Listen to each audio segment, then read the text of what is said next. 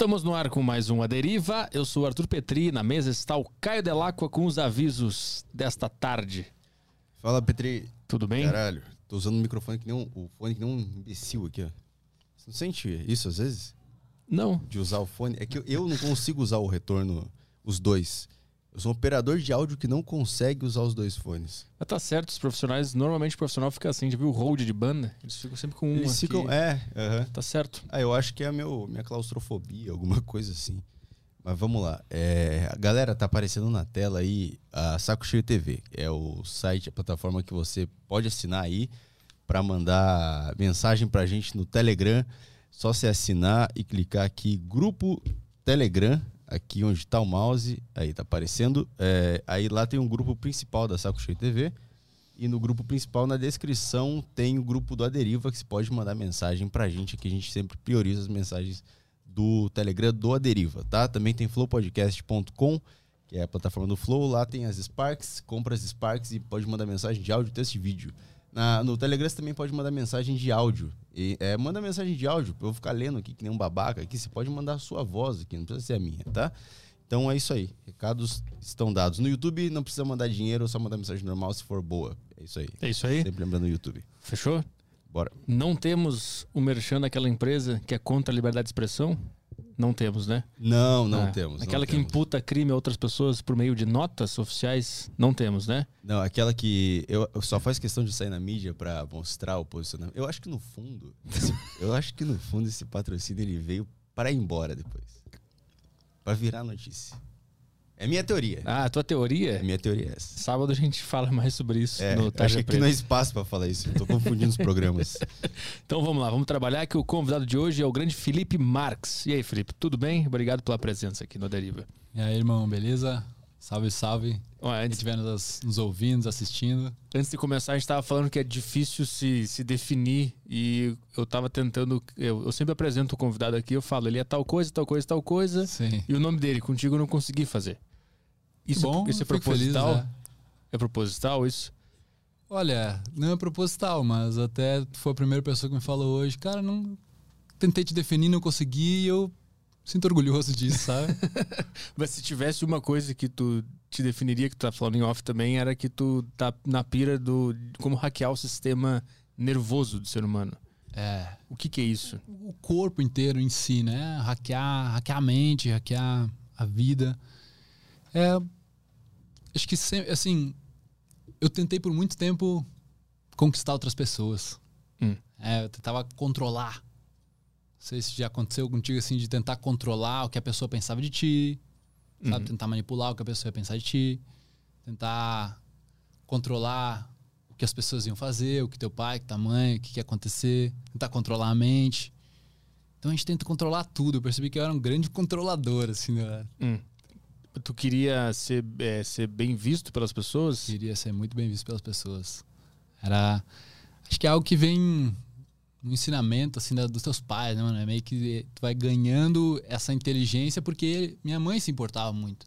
Hum. Meu pai, graças a Deus, ele dava um, ligava um pouco do foda-se, assim, saca? Uhum. Então eu tinha minha mãe nesse espaço e meu pai no outro. Então tinha um pouco de equilíbrio, assim, mas me afetava muito, mano. O que eu achava que as pessoas pensavam de mim. E como é que isso mudou na tua vida? Quer realmente saber a história? Claro. Então, eu fiz faculdade em Santa Maria e eu estudava desenvolvimento pessoal e a parte de, de querer conquistar as pessoas, de me tornar uma pessoa que seria bem relacionável. Hum. Deixa eu dizer, o meu sonho, o meu sonho interno, assim, comigo, era eu poder chegar em qualquer lugar, falar com qualquer pessoa que eu quisesse, sem ficar intimidado. Esse é meu sonho, assim. Só que eu, eu ficava muito intimidado, me importava demais, assim. E aí, um dia, eu tava ouvindo um. Não era um podcast, era um áudio, acho, de um curso de um cara dos Estados Unidos. E ele falou assim, mano, faz um teste. Testa sete dias de não julgamento das pessoas. Falei, caramba, isso deve ser difícil, né? Eu tentei na hora ali, é um pouco complexo. Falei, mas vou tentar. O cara tá me falando, eu confio nele, vou, vou fazer. Sabe aquelas coisas tipo, vou pagar pra ver? E aí foi um desafio no começo, tipo assim, porra. ah, pô, não gostei do cabelo, não gostei de alguma coisa, e tu vai ter que pegar aquele, aquele pensamento e dizer, não, Não tem nada a ver esse pensamento. Eu não tenho que gostar ou gostar e desgostar de alguma coisa. Uhum. E é aquilo. Isso cruzando na rua com as pessoas. Cruzando na rua com as pessoas, né? E daí, irmão, eu- era, eu era, às vezes, sabe, noiado com essa, tipo, ah, o que estão pensando tudo mais, investimento, tem cabelo. Então, me importava bastante com isso. E até que, de repente, eu fiz isso, mano. Deu, deu 7, 8, 9 dias. Eu passei por um cara na rua e ele era muito diferente. o cara tava com uma botona preta, assim, com calça jeans rasgada, um- uma bermuda calça jeans rasgada, ah, dois passadores enormes, ah, rabo de cavalo com bem, bem cortado aqui do lado, bem rapado, e, e uma, uma jaqueta de couro por cima de, um, de, uma, de uma camisa preta. Falei, nossa, aquele cara, esse cara deve ser muito louco, pensei. E eu já vi, cara, ó, minha mente, porque tu vai ficando melhor também, né? Tu vai, ó, por que que eu tenho que julgar esse cara? E eu passei por ele assim, mano. E quando eu passei, eu olhei pra trás, assim, era um morro, eu olhei pra trás, eu lembro direitinho. Olhei pra trás e disse: Olha, mano, eu não sei quem tu é, deve ser um cara massa. Eu que não vou te julgar pelo que tu escolheu vestir. Hum. E, cara, aquele momento deu um clique na minha cabeça. E quando eu voltei pra faculdade, assim, eu tava, eu tava livre, mano. É como se eu tivesse tirado um peso das minhas costas. Porque naquele momento eu entendi que quanto mais eu julgo as pessoas, mais eu me sinto julgado. Porque no final é a tua mente. Achando que o outro tá te julgando, né? É, é isso mesmo? É Eu- por, por que, que é um problema julgar os outros? Não é um problema. Ah, o que, que é, então? Não acho que é um problema. Eu acho que é um mecanismo de defesa que saiu fora de controle. Uhum. Tipo, hoje tu julga tudo. Tu julga tudo como bom ou ruim, que tu gosta, que tu não gosta. Tu tem que gostar de tudo, desgostar de tudo. Tem que ter uma opinião sobre tudo. Uhum. E isso não é a verdade. Existe um caminho neutro no meio. Que quanto mais tu segue esse caminho neutro e tu usa o teu julgamento com consciência mesmo, tipo, isso aqui eu quero gostar ou desgostar. Quanto mais tu gosta de coisa, mais tu tem que defender coisa. Então mais a tua mente vai ficar acelerada, mano. Uhum. E a minha pira, assim, de, de, de, de dificuldade sempre foi com a mente acelerada. Considero que tem a mente acelerada, assim, Eu já tive mais, já tive mais. eu Eu, também. eu tô, tô melhorando em relação a isso. Inclusive, eu tava vendo um vídeo teu que tu falou que o Poder do Agora foi o livro que mudou, né? Dividiu a, foi a a água. divisor eu tô lendo águas. esse livro agora, né? eu tô na metade dele. E aí, quais são suas impressões? Por enquanto eu não consigo não consigo explicar ainda assim, porque eu tô no meio da leitura e tu sabe como ela Sim. ela impacta num lugar que é muito mais sentimental do que racional, né? É muito difícil de explicar com Aham. palavras o que que tu entende sobre a existência, né? Então, Depois eu venho tentando explicar isso há oito anos no YouTube. é muito difícil. meu. É. Até ele fala várias vezes no livro, não tenta entender essa palavra aqui, é uma palavra só. Tem que sacar o que tu tá sentindo aí com essa, Aham. com essa parada que eu, tô, que eu tô falando. Mas aí essa foi a tua primeira experiência tentando domar tua mente. Foi ju- julgando as pessoas. Foi quando eu percebi julgando, né? primeiro que eu julgava muito. Depois eu percebi que eu podia me libertar sem julgar. Se eu estivesse julgando menos, eu ia me importar menos. E faz sentido, né, mano? Pensa bem. Quanto mais eu me importo com o meu cabelo, mais eu vou ficar noiado se eu tô com o cabelo bonito ou não. Uhum. Entendeu? Mais a mente vai criar coisas pra te de- defender aquilo. Saber se tá legal, se estão gostando, se não estão gostando. Então eu entendi que quanto menos dessas identidades a gente vai criando, menos defensivamente se torna. Mas existe um nível de identidade que é bom ter? Que é Existe. saudável? Não existe não ter, eu acho. Ah. Senão tu ficaria louco. Né, Então, co- como é que a gente consegue dosar isso? E saber que eu tô no, no razoável? Tô me importando com a minha identidade da maneira mais saudável possível. Se estiver sendo funcional pra tua vida. Se tu estiver funcionando, cara. É que é difícil saber se tá funcionando ou não. Às vezes o cara que tá julgando os outros acha que aquilo tá funcionando pra vida dele. É uma enrascada. É difícil entender onde é que tá o, o ponto. Hum, boa pergunta, mano. Boa pergunta. Eu, eu acho que eu colocaria assim. Digamos, eu me considerava, eu tinha uma identidade, eu me considerava um cara tímido. É, por quê? Por que, que a gente se considera? Não é por acaso.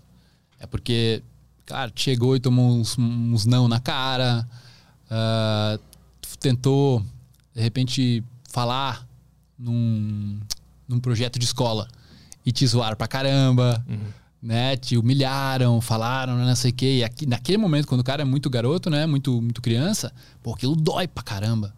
Né? E, a- e a- ali a tua identidade importa muito para as pessoas, que como tu se posiciona vai definir muito se tu vai sofrer bullying, se não vai sofrer bullying, o- se, as, se as meninas vão gostar de ti, se não vão gostar de ti. Então a gente cria muita coisa ali naquela idade dos 12 aos 18. E aí eu comecei, eu falei, não, ó, tímido, beleza, eu me importo demais com o que os outros pensam, é di- difícil pra mim falar com as pessoas, mas eu não quero isso pra mim, cara. Porra, imagina tu ficar velho sendo tímido. E quanto mais velho tu vai ficando, mais sozinho tu vai ficando. Menos amigos tu vai fazendo. Aí de tu, de tu tanto não conseguir se expressar ou se importar demais, que a timidez e o introvertimento tem um- uma diferença ali. Dizem que timidez é muito mais tu filtrar demais pelo que o outro pode pensar daquilo que tu fala. Então, não querer ser mal falado, não querer ser mal visto, tudo sintoma de uma, uma certa timidez. Eu falei, meu Deus. Daí eu encontrei o Tyler, essa galera aí da RSD, lá nos Estados Unidos. Eu falei, eu não quero isso pra mim. Como eu faço pra romper? Hum. Então eu comecei a chegar e falar com pessoas na rua sem que elas me olhassem, primeiro. E na festa também, né? Então geralmente o que o cara faz? Ele fica esperando alguém te olhar pra tu ir lá falar com ela. né? Eu, eu, eu propositalmente evitava isso pra conseguir me desafiar e também testar minha confiança, assim, sabe? O quanto eu tava. Uhum. Porque eu era meio covarde antigamente, tá ligado? Essa que é a real. Como é que foi o, o início dessa experiência de falar com, com desconhecidos? Tu fez muita. passou muita vergonha, entre aspas? Então, mano, tudo mudou por causa do poder do agora. Ah.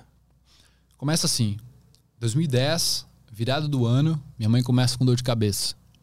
Quando ela começou com dor de cabeça, aquele momento, mano, a gente foi pra, pra nossa cidade lá e tal, pra long story short, ela foi pro, pro hospital de Santa Maria, tendo uma, dois tipos de AVC.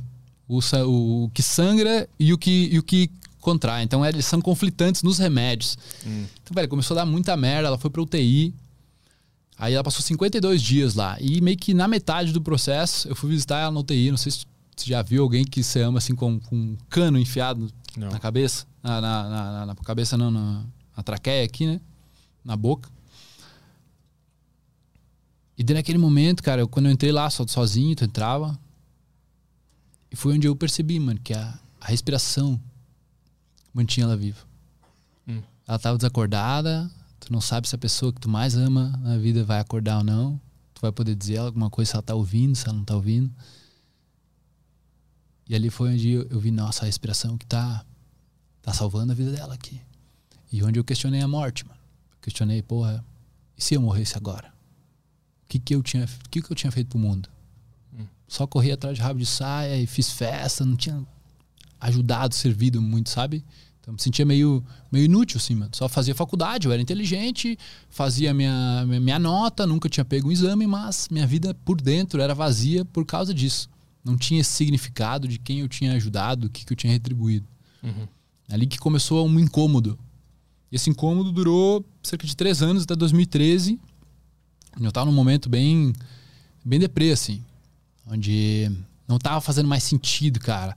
Um- uma semana, porque eu, eu tinha ido, ah, fui numa deriva, massa, falei lá, ah, fui numa festa, consegui trocar ideia com a galera bem, fiquei com alguém, show. Meu domingo era incrível.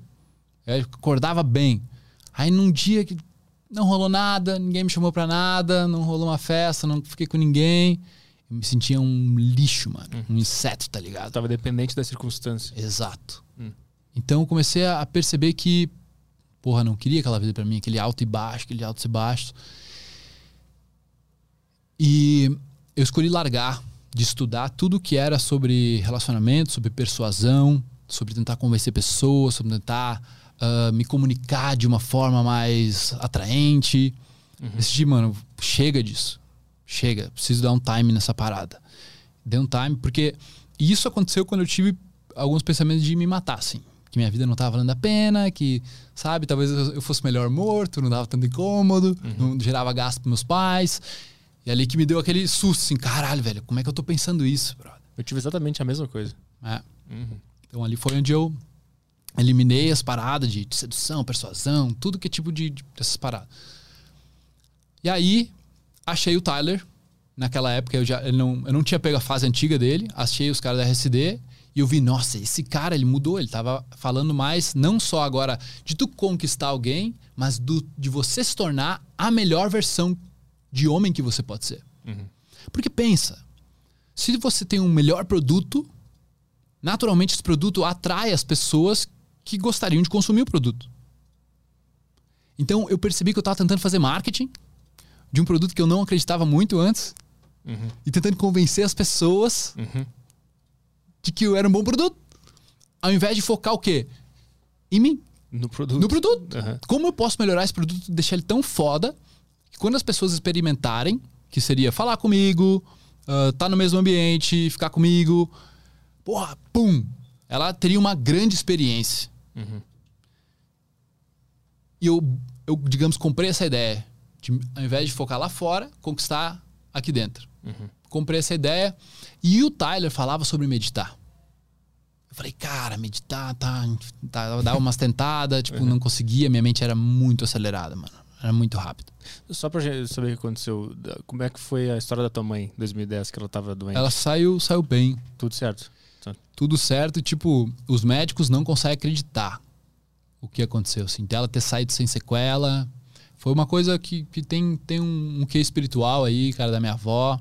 Sabe? Tem alguma coisa por trás. Não, não tem muito como ter acontecido o que aconteceu, assim. Ah, tá. É só pra, porque a gente tinha falado disso antes Pra ali, fechar o. e não tinha a conclusão da história. né? Sim. Mas aí tu descobriu a meditação, então, por causa do... Cara, eu tentei Cara. meditar. Hum. E aí, olha só, eu tava nessa fase ainda e tal, não conseguindo. E hum, eu fui pra minha cidade de férias. E aí, assim, por acidente, brother, eu caí numa mesa. Eu fui pra um. caí numa mesa de, de, de conversa, né? Eu fui na casa de um amigo meu chamado Felipe também. E aí, ele não tava em casa. Quem tava em casa era o irmão mais velho dele, uns dois, três anos mais velho que nós.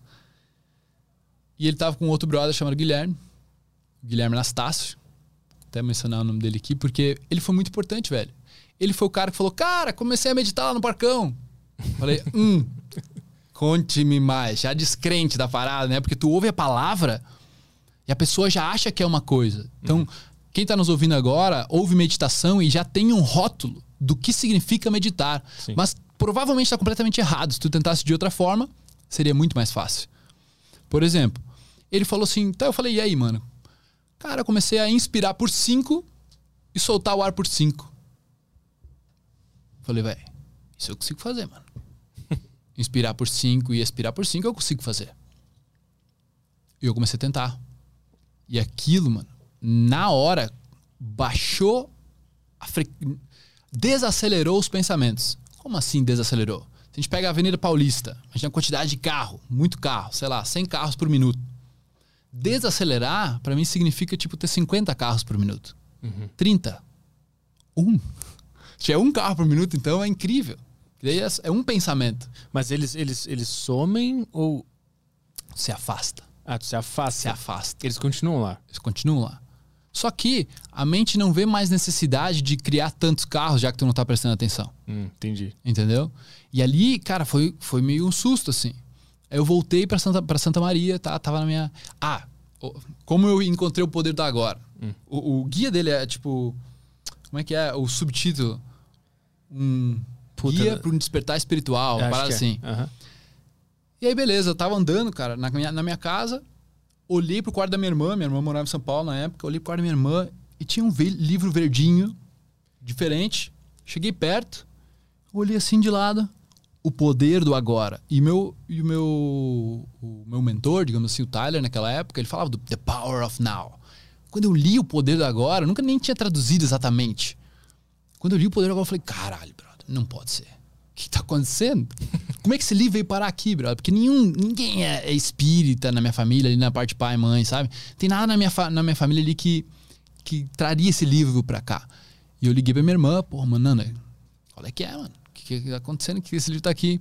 Eu comprei no, no aeroporto, esqueci aí, trouxe deixei. E aquele livro comecei a ler, pesado, né, difícil, demorei meses pra ler ele. Só que quando eu volto, comecei ele na, na minha cidade de Teutônia, e aí, quando eu tava lá em Santa Maria, mano, eu tava, eu lembro exatamente. Tava sentado no lado esquerdo da cama, de casal, assim, tá? Um pé para fora, outro pé na cama, com as mãos no livro. E aí eu tava lendo aquela parte de se dissociar da mente e tudo mais. E quando eu comecei a perceber, eu comecei a sentir uma vibração. Tipo assim, eu comecei, na minha mão, eu conseguia sentir ela pulsando. E eu já não sabia se era o livro que estava pulsando, se era a mão que estava pulsando. Eu falei assim, nossa, que loucura. E eu comecei a sentir meu coração pulsando. Eu nunca tinha ouvido meu coração sem botar a mão, sem pegar pulso, entendeu? Com as mãos do livro, sentindo as mãos, o livro, sentindo meu coração. E eu tava pensando ao mesmo tempo. Eu falei, nossa, e nada era eu ali. Eu tava num espaço que tinha pensamento, tinha coração e tinha um, um negócio acontecendo com a minha mão e o livro. Uhum. Falei, nossa, mano, é isso. Eu comecei a rir sozinho, velho. Eu tava muito feliz, cara. Tu lembra qual informação foi que despertou isso? Não lembro. Exatamente não lembro a frase, assim. Uhum. Tem algumas intuições, se eu ler o livro de novo. Cara, mas foi muito incrível. Foi meu grande despertar. Nunca vou esquecer. Mas nesse momento... Foi o espaço. Eu, eu encontrei uhum. espaço, irmão. Entre os pensamentos. Sim, nesse momento tu encontrou o observador. Foi isso? Exatamente. Me tornei o observador. Isso, tu, tu, tu, é porque isso é muito difícil de, de sacar o observador, né? Para quem tá completamente afundado nos pensamentos hoje, ah. é um ah. conceito bem difícil de explicar o que, que é. Nesse momento tu conseguiu eu vivi, né? Ver o observador. Tem uma, uma coisa. Eu era o observador, eu não vi o observador. Eu, eu era é, o observador. Eu ainda tô um pouco antes, eu não, ainda não consigo. Porque eu fico pensando, se eu tô sentindo o observador, quem que tá sentindo o observador? Quem tá observando que tem um observador? É. Eu ainda tô nessa, não consegui acessar perfeitamente essa, essa parte ainda. Sim, é porque a gente tá, tá, tá, tá tentando ainda, através da mente, é. acessar. Uhum. E cara, qual é o erro de, de pessoas inteligentes que pensam muito? Eu percebi o meu erro. Eu não quero me colocar como inteligente, mas eu penso muito. E o meu erro, cara, era tentar controlar a mente. Olha só, tem aquela velha história, né? Não pensa num cachorro azul. Uhum. Não pensa num cachorro azul. A mente ela traz automaticamente o cachorro azul. Ela está defendendo uma ideia, trazendo o cachorro azul à tona. E tu pensa, porra, como é que eu vou controlar isso? E eu percebi que a mente, ela é tipo um cavalo selvagem, é a analogia que eu faço. E um cavalo chucro, né? Pra quem é do Rio Grande do Sul, um cavalo uhum. chucro mesmo, que tu não consegue chegar perto dele, que ele dá coisa para tudo que é lado e tal. Então, ele é chucro. Então ele tá ali, tá contigo, faz parte de ti. Tu precisa aprender a domar ele. Se tu quiser domar através da força, tu vai machucar ele e ele vai se virar contra ti assim que ele puder. Vai ficar mais agressivo vai ainda. ficar mais agressivo ainda. E até às vezes tu pode colocar ele no, na, na, digamos, sob teu controle ali, mas. Não dura. Né? Não dura. E eu comecei a entender, cara, preciso domar a mente. Eu preciso ser amigo dela. Eu preciso entender ela, preciso conhecer ela, preciso entender os mecanismos por trás. E ali, como eu pratiquei a respiração por muito tempo, Chegou 2016 e a, me falaram ontem, ontem ou hoje, do Eckhart Tolle, que se perguntassem para ele uma única coisa, se fosse deixar um único vídeo, uma única mensagem, uma única coisa, sobre o que, que ele faria, esse curso, essa frase, eh, sobre respiração. Hum. Ele falou. E 2016, quando eu morei no Canadá, porque eu sou meio nômade assim desde 2014, Morei com a minha irmã e um amigo dela tinha emprestado, o Adam, tinha emprestado o livro que não sei se já leu, do Tools of Titans. Não. Do esse... Tim Ferriss. Não. Então ele é um livrão, uma naba, tipo uma bíblia assim, e ele entrevista muitas pessoas e ele sempre perguntava uma pergunta. O que você colocaria num outdoor para milhões de pessoas ver? E a minha resposta, aí pergunto para ti mesmo, né? o que, que tu colocaria? Essa é uma boa de uma pergunta para tu buscar algo que tá precisando dentro de si, né? Uhum. E para mim veio respiração. Mano, respirar seria assim, se fosse para uma coisa só, eu queria que a galera respirasse, porque eu acho que isso mudaria o mundo. E por que, que ela é tão importante? Como é que ela altera o nosso estado mental, que é uma coisa Exato. subjetiva? Exatamente. Então, nesse momento ali que eu, eu vi essa eu, eu me peguei, porra, isso aqui é importante para mim. E eu entendi o seguinte: ao invés de tentar controlar a mente, que é o grande erro das pessoas que pensam bastante, que são inteligentes, porque eu acredito, cara, que a maioria das pessoas são muito inteligentes, elas têm uma mente bem pensante, racionais, lógicas. Só que quando a gente não exercita muito isso, vai ficando de lado, né? E o erro é tentar controlar a mente, mano. Como se tu fosse colocar o cavalo em um estábulo e ele é um cavalo que quer liberdade sempre. Uhum. Tá? Algo que está tentando sempre expandir, está tentando conter ela num container. E a respiração era o que me dava espaço e me colocava no estado de presença. E aí eu, te, eu tenho hoje um significado de presença que assim que faz muito sentido para mim foi eu, eu, recebi no ayahuasca assim, tá no meio do ayahuasca tendo uma experiência muito feliz assim, e me veio isso, que a presença é o espaço, ó, a presença é o espaço entre os significados. Explica mais. A presença é o espaço entre os pensamentos que a gente tem. Mas por que, que tu disse a palavra, usou a palavra significados? Porque todo pensamento tem significados. Ah. Então, para para eu variar, só para a galera poder entender, uhum. é o espaço, mano. O espaço que existe entre os significados, entre os pensamentos que a gente tem. Uhum. Sabe, digamos, entre um carro e outro na Avenida Paulista, uhum. tem um espaço. Quanto maior esse espaço, melhor tu vive. A minha, hoje, para mim, presença é o estado de sobrevivência. Mas por que, que, é, por que, que é tão importante ter essa presença e por que, que esses significados eles são prejudiciais? Beleza. Então, para mim é importante para não enlouquecer. É, eu vejo o mundo muito acelerado, tá sendo tudo, tudo é estímulo hoje para nos acelerar. Então, quando eu faço um tipo de respiração,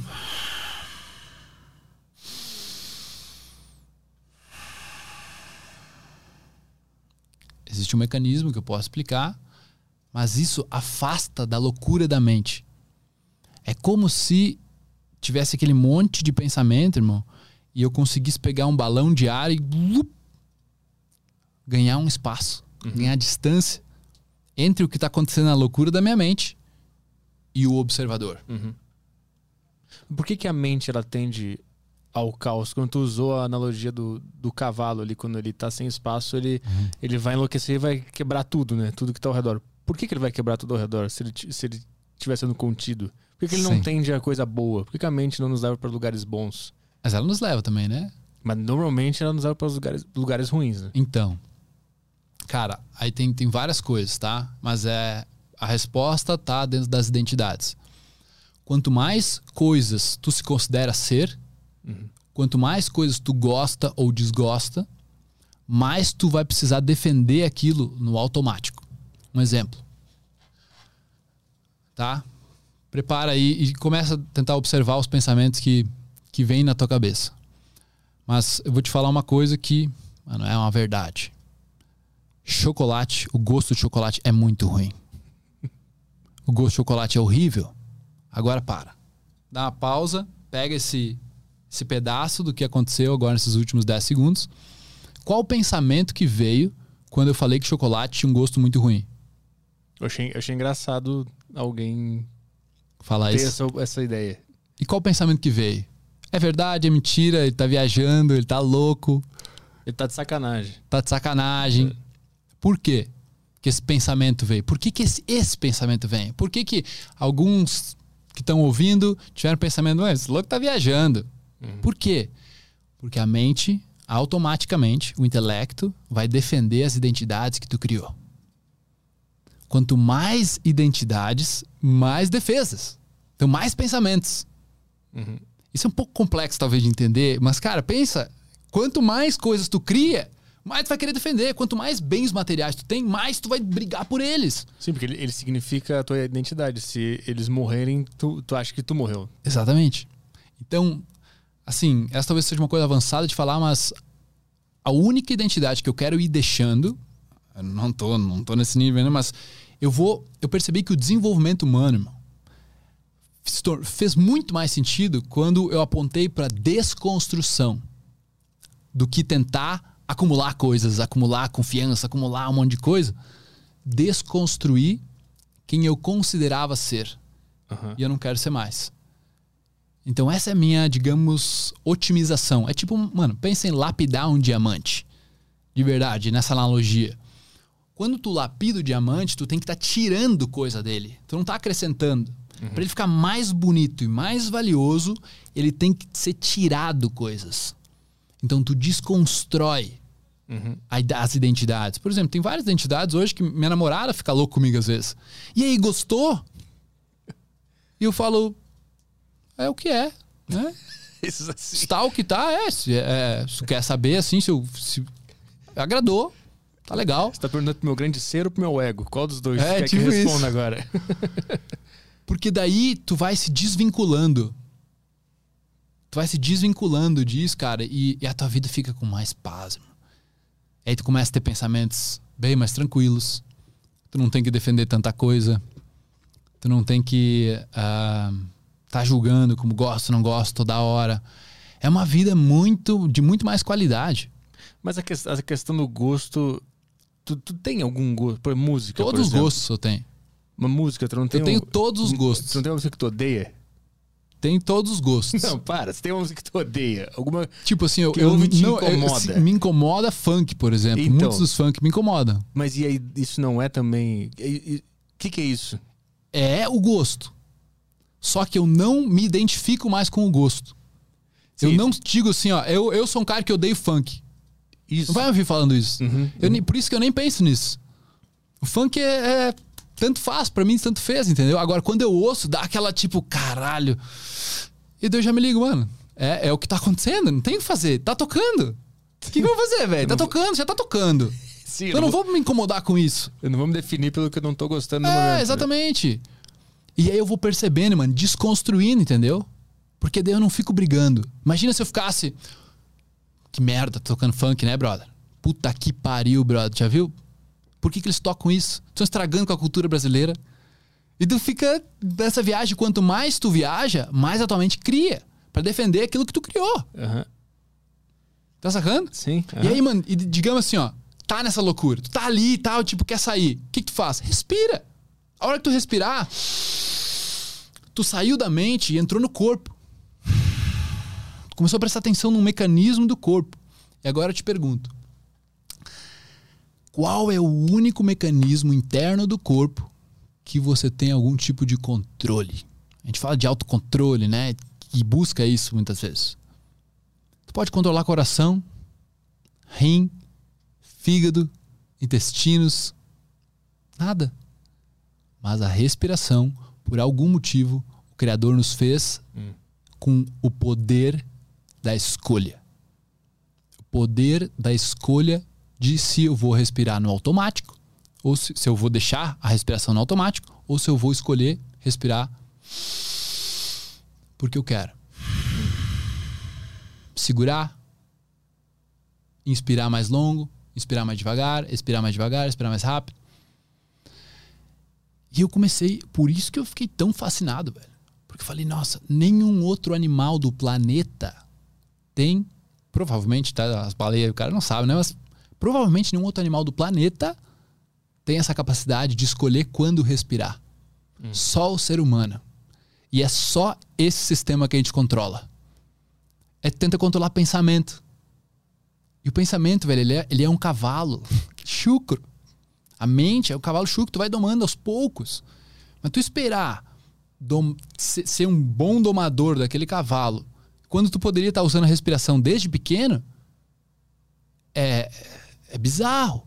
Você não saber do mecanismo de autocontrole que existe dentro da gente. E ninguém fala. Porque não é lucrável, mano. Não interessa para farmácia.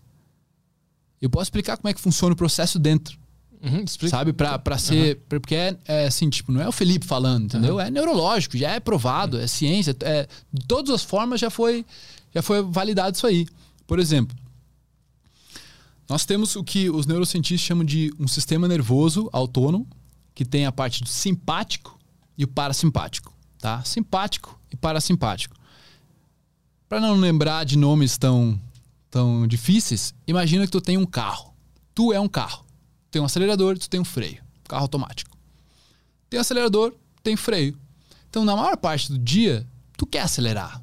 tu quer estar tá ativo, tu quer tá fazer várias coisas, né? Então, tu quer acelerar, tu pisa no acelerador. Só que aí tu tem uma curva para fazer. Digamos, tu tenha um, um podcast para fazer, tu tem uma live, tu tem uma, uma conversa importante com um colaborador, tu tem uma conversa importante com a tua mulher, tu tem algo, algo importante que tu, quando tu tem uma curva que ela é muito ela é muito fechada, tu vai tomar cuidado, tu vai frear, certo? Tu não vai acelerar. E o problema é esse. O problema é que quando a gente mais precisa dar uma acalmada, a gente acelera. Sem saber. Ou vem na inércia da aceleração anterior, né? É. Uhum. Tu já tá no automático ali, continuando. Uhum. Beleza. O acelerador é o sistema simpático. Esse sistema simpático é conhecido na neurociência por ser um sistema de luta ou fuga, né? o fight and flight, se fala em inglês. Então, luta ou fuga é um sistema de sobrevivência, é um sistema que ele funciona à base de medo. Então, tipo, tô me sentindo ameaçado, já fica se cuidando, já fica vendo quem tá te julgando, o que tá acontecendo, se alguém se tem alguma coisa que pode te prejudicar. E muitas pessoas vivem nesse modo. E daí como que tu não vai ter ansiedade se tu tá no sistema nervoso da ansiedade? Como que tu não vai ficar estressado se o teu sistema nervoso que tu tá ativando dentro do, do, dia, do, do dia inteiro, tu tá ativando o sistema nervoso de aceleração? Então não tem como a pessoa que hoje não entender como fazer isso ir por outro lado. E felizmente ou infelizmente, não existe um remédio hoje que ative o parasimpático, que é o sistema de freio. Só a respiração pode fazer. E, a, e esse sistema de freio, mano, ele é conhecido pelo. É um sistema do sono, é um sistema de regeneração, ele é um sistema onde tu ganha clareza mental, onde tu ganha, digamos, distância de alguns pensamentos. Então tu tem esse, é tipo assim, eu chamo de zen acelerado. Uhum. Eu acho que o ser humano, hoje, no momento que a gente está, a gente quer ganhar dinheiro, a gente quer uh, fazer acontecer, ter um relacionamento incrível, viver uma vida incrível, viajar, conhecer pessoas, conhecer lugares. E tem muito estímulo, cara. Tem muito estímulo, muito conteúdo, muito curso, muito podcast, muito tudo. Então, como que tu assume o controle ao invés de deixar o mundo assumir o controle sobre o teu sistema? Então, eu comecei a entender, cara, eu preciso assumir esse controle. É? E por isso que muita gente hoje, por exemplo, tem dificuldade de dormir, tem dificuldade de, de concentração, porque eles estão sempre nesse sistema simpático e raramente vão para o sistema parasimpático. Tem dificuldade de gerir também. Uhum. Então, o que, que eu entendi? Né? Fui estudar a fundo, fui entendendo, já praticava há muito tempo. Então, foi assim: nos últimos dois anos, eu avancei nos meus estudos na neurociência da respiração, sendo que eu praticava seis anos antes. Mas eu não entendia o porquê. Depois da parte da, da que eu despertei ali, três anos depois, ali pelo Tim Ferriss, 2016, eu conheci o Wim Hof. Uhum. Já, já fez a respiração dele? Não, mas eu conheço. Irmão, quando eu fiz aquilo ali, eu falei, nossa senhora, isso é um super poder. Porque até agora, por seis anos ali, eu tinha ficado só me acalmando, entendendo os poderes da respiração para me afastar dos meus pensamentos ansiosos, estressantes, para sair da loucura, paranoia, tudo que eu tinha. E aí o Wim Hof veio para tipo dizer, nossa, mano, eu consigo me ativar. Era mais gostoso do que droga. A sensação que te dá é literalmente que tu tá drogado de ar. Hum. Eu comecei, tem alguma coisa diferente disso aqui, cara. E aí começou todos esses meus estudos e eu comecei a entender. Voltando daí para a explicação da neurociência lá, sistemas simpático para simpático, acelerador e o zen. Que quando tu expira devagar, tu ativa o maior nervo do corpo e ele dá pro cérebro uma, uma mensagem de dizer, ó, oh, tá tudo bem. Sabe como é que eu, eu, eu, eu, imagino isso? Meio que um soldadinho nesse nervo vago, um soldadinho lá, que ele fica um observador. Fica observando o coração, ele fica observando o pulmão. No momento em que, olha só, olha que louco, porque no momento em que tu fica com medo, o coração acelera. Se o coração acelera, ele deixa a respiração rápida e curta. Então é um ciclo. Coração acelerado, respiração rápida e curta. Pensamentos daquela forma. Pensamentos, coração acelerado, respiração rápida e curta. Pensamentos, coração acelerado, respiração rápida e curta. Qual é o erro? Tentar controlar o pensamento. O acerto controla a respiração. Assume o controle da respiração, logo tu consegue pensar com mais clareza. Não é que tu não vai pensar naquela parada, só que tu tem mais clareza, tu tem um pouco de espaço. E aí o coração começa a baixar e o soldadinho lá embaixo fala assim: Ei, ei, simpático, para, para, simpático, para. para que o cara tá respirando devagar, o coração deu uma acalmada, ele tá no controle, tá tudo certo. Não tem um leão na frente dele. Não tem um tigre querendo matar. Não tem uma arma apontada na cabeça. Alarme falso. Tu consegue manipular um dos elementos que, que não é intuitivo que seja o mais importante, né? A gente acha que é o mais importante o, o- a cabeça. É. E aí tu... Controlar o pensamento, né? É, gente, acho que esse é o mais importante. Então, aí tu pegou a respiração, ela é um desses ele- elementos que fica meio, meio esquecido, que a gente acha que é só uma consequência de estar nervoso, né? É. A gente acha que, a- a- por exemplo, eu fiquei com medo, a minha respiração aumentou. Eu acho que isso é uma consequência. Eu nunca tinha visto a respiração como um dos elementos manipuláveis para controlar os outros elementos. Se tu, se tu ser bem sincero, é o único elemento manipulável. Claro. Uhum, uhum. Entendeu? Aí que o cara. Aí, aí eu pirei, né, mano? Porque eu comecei, mano, por todo esse tempo eu tentei controlar minha, o meu pensamento e era muito difícil. Pra não dizer impossível. E eu tava. só- Eu só precisava controlar o que é fácil de controlar. Uhum. Não é difícil. Eu comecei a pirar nisso aí, comecei a estudar pra caramba isso aí. Eu comecei a entender que essa expiração devagar ativa o nervo vago, dá o sinal pro cérebro e diz: ó, alarme falso. Não tem nada lá fora me prejudicando ou ameaçando a nossa vida. Ma- Mas tu consegue fazer isso se de fato tiver algo ameaçando a tua vida? Sabe a Carlos Gomes em Porto Alegre? Ah, sim. Carlos Gomes em Porto Alegre. Tava um dia passei, passa a primeira avenida, daí passa a parte do ônibus, daí passa a segunda avenida. Eu tava no canteirinho onde entram os carros assim. E de repente, mano, a minha mente começou a enlouquecer, meu coração começou. minha- Minhas mãos começaram a suar, eu tava tendo um ataque. Achei que ia ter um ataque de coração.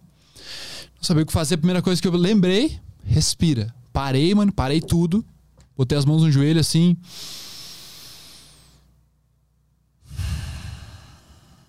Assumi o controle da respiração. 30 segundos passou. Mas tu tava tendo que um ataque de pânico pela Eu não sei movimentação. o que eu tava tendo, velho. Mas eu, eu pergunto, Foi do nada. eu pergunto assim, se, se de fato tiver um cara dizendo vou te matar agora, será que tem como controlar? Com certeza. É a única coisa que tu vai ter como controlar. Por mais difícil que seja. Sim. Porque aí tem aqueles caras que, que, que morrem meditando, né? O cara se coloca fogo em si mesmo meditando e o cara não sente nada. Tem um monte de, de, de história assim, né? Uhum. Que seria no. Ele tá numa situação extrema. É, Que de extremo. fato tem. É porque ele. De ele, fato a- tem. ele se absteve da, do corpo, né? Da dor É, ali. isso, porque de fato naquele momento tem algo que tá ameaçando ele, né? Uhum. Nesse, nesses, nesses exemplos que a gente tá falando, não tem, a nossa mente acha que tem, né? Exato. Por isso que eu tô perguntando se isso funciona, se tiver de Cara, fato. nunca botaram uma arma na minha cabeça. Mas eu acredito que é a única coisa que eu lembraria de fazer. Me manter calmo. Porque é o. Daí tu, com a respiração longa, irmão, tu vai ligar o outro sistema. Pensa, tu vai ligar o sistema parasimpático, o sistema zen e o freio. Tu estando mais calmo, tu tem mais clareza. Se tu tem mais clareza, tu vai ter mais qualidade de execução. E, e tem como fazer o contrário também, porque em alguns momentos é, é bom é bom tá Tem. ativo, né? Claro. E como é, que- como é que funciona? Em quais, aí em quais tu, momentos aí é tu vai respirar. Tipo assim, tá com preguiça. Hum. É provado já cientificamente que há uma- um tipo de respiração que a gente faz rápido, tipo.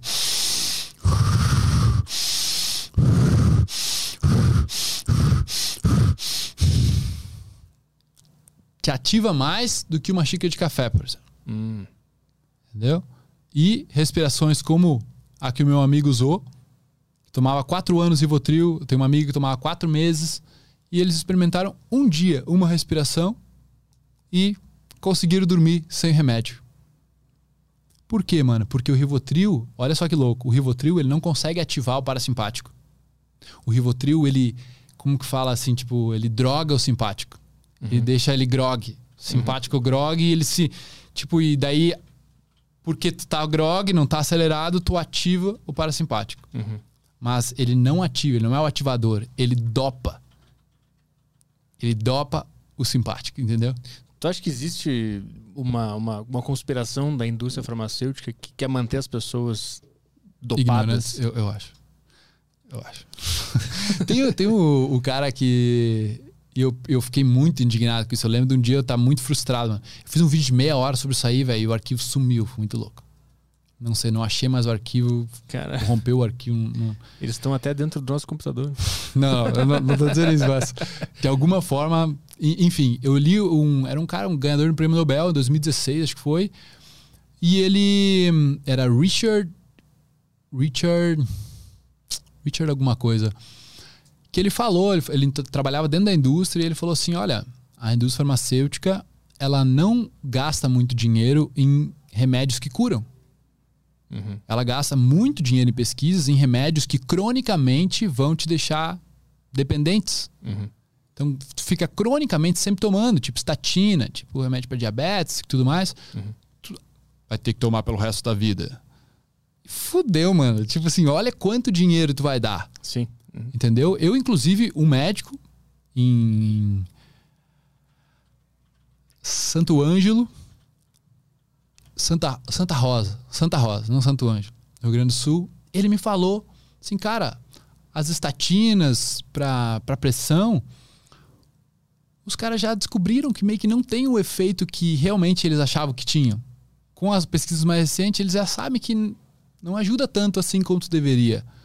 Mas eles não vão tirar. É tipo 1,2 bilhões de pessoas usando, Sim. pagando aí 100 pila por mês. Uhum.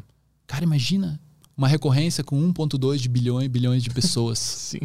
pagando 100 reais por mês. Então, assim, até se tu fosse dono do negócio, não, também não tiraria a parada, tá ligado? então, é, é, é- Mas eu acho, cara. Acho que tem uma, uma coisa que eles, mano, eles querem te deixar tomando remédio. Uhum. É o negócio deles fazer tu tomar remédio. Mas cabe a nós, entendeu? Assumir esse, essa responsa, cara. Cabe a nós assumir a responsa de realmente, pô, vou, vou prevenir minha saúde, né? Vou realmente hackear como que eu faço pra estar saudável, pra É que- melhorar. É que esse lado é, espiritual ele é visto como uma bobagem, né? Por muita gente, assim. Principalmente Mas qual é o jovem. lado espiritual? Ah, essa, essa parada de, de iluminação, de, de en- encontrar o agora, e aí depois vem as coisas mais fisiológicas, como a respiração, que contribuem com esse lado mais espiritual. Hum. Principalmente pro jovem, é visto como um negócio Um meio. tabu, assim, né? Meio. Eu achava que era bobagem. É, também todo achava. jovem acha que é bobagem. e- Também achava. Algumas pessoas que falam, eu também acho que é bobagem. Mu- Muitos que falam eu acho que é bobagem. Sim. Assim como muito da, por exemplo, das pessoas falando sobre ah, signos e tudo mais. Aham. Acredito muito na astrologia, mas 99% do, do mercado pra mim é bullshit. Tentando Sim. fazer previsões, entendeu? Claro, né? é, essas são coisas mais externas, assim, mas essa iluminação interna, aquela que tu consegue Sim. encontrar por conta própria, assim. É difícil do cara enxergar que isso é uma possibilidade. Eu demorei, eu Ah. encontrei isso há, há pouco tempo, né? Sim. E até lá o cara fica achando que a única solução é aquelas que, aquela solução que eles estão te dando, Sim. né? Então, agora tem uma nova. Ah. Respiração. Ah, sim, sim. Então, esquece iluminação, esquece espiritualidade. Foca no racional, ciência, neurociência. Tá aí, respira só pra ver o que acontece. Diferentes tipos. Cara, em 2017, eu, eu cheguei numa, numa epifania assim comigo, né? Fumando um e tal, dando uma banda. Eu cheguei numa epifania comigo e falei, nossa, a respiração, cara, é um negócio que não tem contra. Não tem down, downside de eu respirar bastante. De eu ter consciência que eu tô respirando. Ao invés de deixar no automático. Eu falei, mano, isso vai ser uma prioridade na minha vida. Respirar. Eu não, tava, eu não, eu não ensinava ninguém sobre isso. Eu só falava pra mim, era só comigo. Porque me ajudava muito com meus pensamentos, a ter clareza. Ah, com certeza, os milhões que eu fiz, ah, as pessoas com quem eu conheci, com quem eu fiz amizade, tudo for porque eu tinha. Cara, eu conseguia não estar enlouquecendo aqui dentro, Uhum. sabe? Porque não, o que, que adiantava, mano, o Felipe de antes, tentando fingir ser quem ele não era, pra que tu goste mais de mim? Que bosta de vida, brother. Sabe? Não, não, não quero. Não quero, mano. Me incomodava muito não ter essa liberdade, sabe? Não é liberdade. É que en- enxergar isso é um, é um. Eu não sei onde é, quando é que o cara entende isso. Porque tu tava cego querendo a aprovação dos outros, né? Uhum. Como é que o cara percebe que ele tá fazendo isso? Isso é uma loucura pra mim. É, realmente. Que tu tá buscando essa aprovação, né? É só, acho que te- às vezes tu te perguntar se tu se importa mais do que tu gostaria, com o que outras pessoas pensam, com o que outras pessoas fazem. E fazer essas práticas de respiração, elas automaticamente vão te colocar no observador, irmão. Hum. Por isso que pra mim é, é- é tipo assim, se eu fosse ensinar uma coisa, também seria a respiração. A respiração tu já tu aprendeu logo de cara quando tu descobriu lá o poder do agora e essas, esses conceitos ou foi um pouquinho depois? Foi na mesma época. Na mesma época. Na mesma época. Daí eu comecei a respirar, só que, cara, eu não fazia ideia. Eu achava que eu tava meditando. Uhum. Depois eu descobri que não. Por quê? Não, não é a mesma coisa. Então, essa palavra meditação, ela veio dos Estados Unidos, meditation. Só que os Estados Unidos, eles não têm os yogis. Uhum. O Buda não era de lá. Então, lá no Ocidente, no Oriente, no Oriente, eles têm, na, por exemplo, na, na, na parte do yoga, a parte de dhyana. Dhyana é a sétima etapa do yoga. Hum. Depois vem samadhi, no, no oitavo. Mas a sétima etapa é dhyana. Dhyana, os americanos que foram para a Índia pegaram e traduziram como meditação e incentivaram a prática de meditação. Graças a Deus, é incrível. Porque isso mudou boa parte do mundo, né? As pessoas se importarem com isso. Mas não é a mesma coisa. Não existe como tu praticar dhyana. Né? Dhyana é aquele afastamento, é o afastamento, dhyana. Uhum. É a distância, é o espaço. Não tem como tu praticar ela. Tu entra nela. Tu é convidado a entrar, digamos assim, Depois de ter cumprido um processo. depois de ter cumprido um processo. Só que através da respiração, por exemplo, os pranayamas, que significa a, a respiração, digamos, nessa cultura yogi, são a quarta etapa. Agora, se tu pega e começa a respirar aqui agora, mano, em cinco minutos, provavelmente, tu consegue te observar. Chegar no observador de fato. Uhum. Só que tu não tá meditando ainda de fato. Se tu continuar, por exemplo, como eu faço para meditar? Eu chamo de respiro meditação. Para dar a ciência das pessoas. Porque é o seguinte, tu vai aqui, respirar, ficar consciente da tua respiração. Eu, eu gosto de fazer contagem para não me perder na mente, entendeu? Para os pensamentos não virem. Como- Eu tu foco fi- na contagem. Tu fica contando até algum número específico? Por exemplo, a a- uma respiração chamada respiração coerente, que é a, a que eu acho mais foda, assim, que muito resultado e já foi muito medida, né, e, por cientistas e médicos. Ela é uma inspiração que tu inspira por 6 segundos e tu expira por 6 segundos, Ah, sem parar, sem, sem pausa entre elas. Inspira por 6, solta por 6. O que acontece? O ritmo respiratório normal, mano, é cerca de 3 a 4 segundos. Nessa respiração, tu vai a 12 segundos num ciclo. Então, com 12 segundos num ciclo, tu tem três vezes mais respiração. De 4 segundos, tu foi para 12. Então, tu aumentou aí 300%. O ciclo respiratório, então, tu, tu vai acalmando todo o sistema. Uhum. Tá ligado? Então, essa respiração, ela deixa o coração num ritmo parecido com o do cérebro, onde os órgãos do corpo, eles atingem um mais alto desempenho com o mínimo de esforço. Hum. Olha que interessante. E os resultados, eles conseguiram traquear, ah, medir benefícios por quatro horas, depois de cinco minutos de respiração. Caralho. Nada mal, né, mano? E eu faço a meditação de, de só concentrar na minha respiração, eu não faço nenhuma respiração específica e quando eu me perco nos pensamentos eu volto pra respiração. É isso É, que eu faço. Eu fiz isso por muitos anos também. Mas Até é- que é- hoje é mais fácil eu pegar o quê? Eu boto um timer aqui, cinco minutos, onde eu vou contando, eu não me perco, a concentração fica só ali, um, um foco, foco no corpo em respirar, foco na mente em contar. Aham. Então, um foco mental, um foco físico. Respirar contar. Em cinco minutos, mano, me avisa, tá? Pode parar de tentar respirar. Seria isso, entendeu? Uhum. Então, paro de tentar respirar, não fico mais, tipo, contando nem nada e esqueço. E procuro, assim, me abster mesmo. Entrar no vazio daí. Ah, são cinco minutos respirando e, e, de- e depois. Respiro, meditação. E daí tu entra. Ah, entendi. E depois tu vai pra, pra aquela que, a gente- que, que eu faço e tu fazia antes.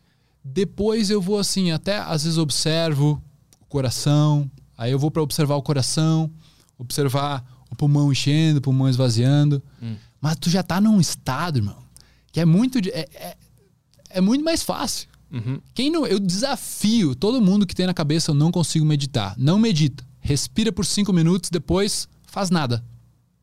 Faz nada.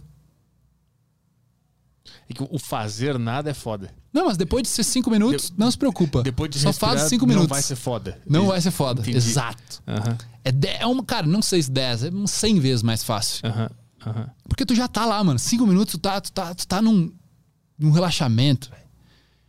Hoje eu fiz com, com um brother meu que é aceleradíssimo ali de Alphaville. Grande, grande empresário. Ele que alugou o, o Allianz Parque lá, fazer o arrasta pra cima. O Jonas Cass. Muito, muito massa. A gente tava trocando uma ideia eu falei, mano, falei da respiração então vamos fazer. Ele falou, mano, passou muito rápido, velho. Nossa, daí, claro que surgiam as dúvidas, né? Tá, e o que eu faço depois e tudo mais, mas só esses cinco minutos. Sabe, não acredita em mim. Não acredita em uma palavra que eu falo, só faz. Só faz ver. A que melhor acontece. coisa que a pessoa vai tirar desse podcast é se ela pegar cinco minutos do tempo dela, fazer esse inspira por seis, solta por seis Uhum. e depois, mano, abandona. Faz o que tu quiser fazer. Se quiser abrir os olhos, abre os olhos. Se quiser ficar ali sem fazer nada, não faz nada. Se quiser ficar focando no coração, melhor ainda. Aquela vontadezinha de pegar o celular não vai bater depois de fazer isso. Pode bater. Ah, e o que, que o cara faz com essa, com essa Aí, vontadezinha? aí, aí, esse- é- é- cara, faz muito boas perguntas. Obrigado. Porque é aí que tu tem a escolha. Porque assim, se fosse no começo, deu a vontade, tu já pega. Uhum. Tu fez cinco minutos, tu tá com um espaço tão grande na mente. Ou seja, a Avenida Paulista lá tá passando meia dúzia de carros e não mais 100 carros. É feriado. É feriado. e aí o que acontece? Tu realmente pode escolher. Se tu vai pegar o celular ou não. Tu tem muito mais. Cara, vou pegar. Ou vou pegar. Sabe como é que eu comecei a notar isso com mosquito? Ah, Os mosquitos, enquanto tá meio na natureza, principalmente, pousa o mosquito. E tu diz, todo o teu corpo, mano, diz, tira o mosquito dali, velho. a, mão, a mãozana já vem. É, já, tipo, tu já imagina, mão. Tu tá parado, sabe aqueles filmes que tu tá, quando tu vê o, o- o protagonista tá parado, mas veio toda uma cena "Ah!" só que ele tá parado no final. Então minha mente já imagina isso, cara, só que eu digo, não. E eu, eu já senti ele me picar, assim, mano, e daí tu sente a agulhinha entrando, pss, e tu escolhe não fazer nada. E tu diz, mano, beleza. Aí todo o teu corpo fala, coça, desgraçado.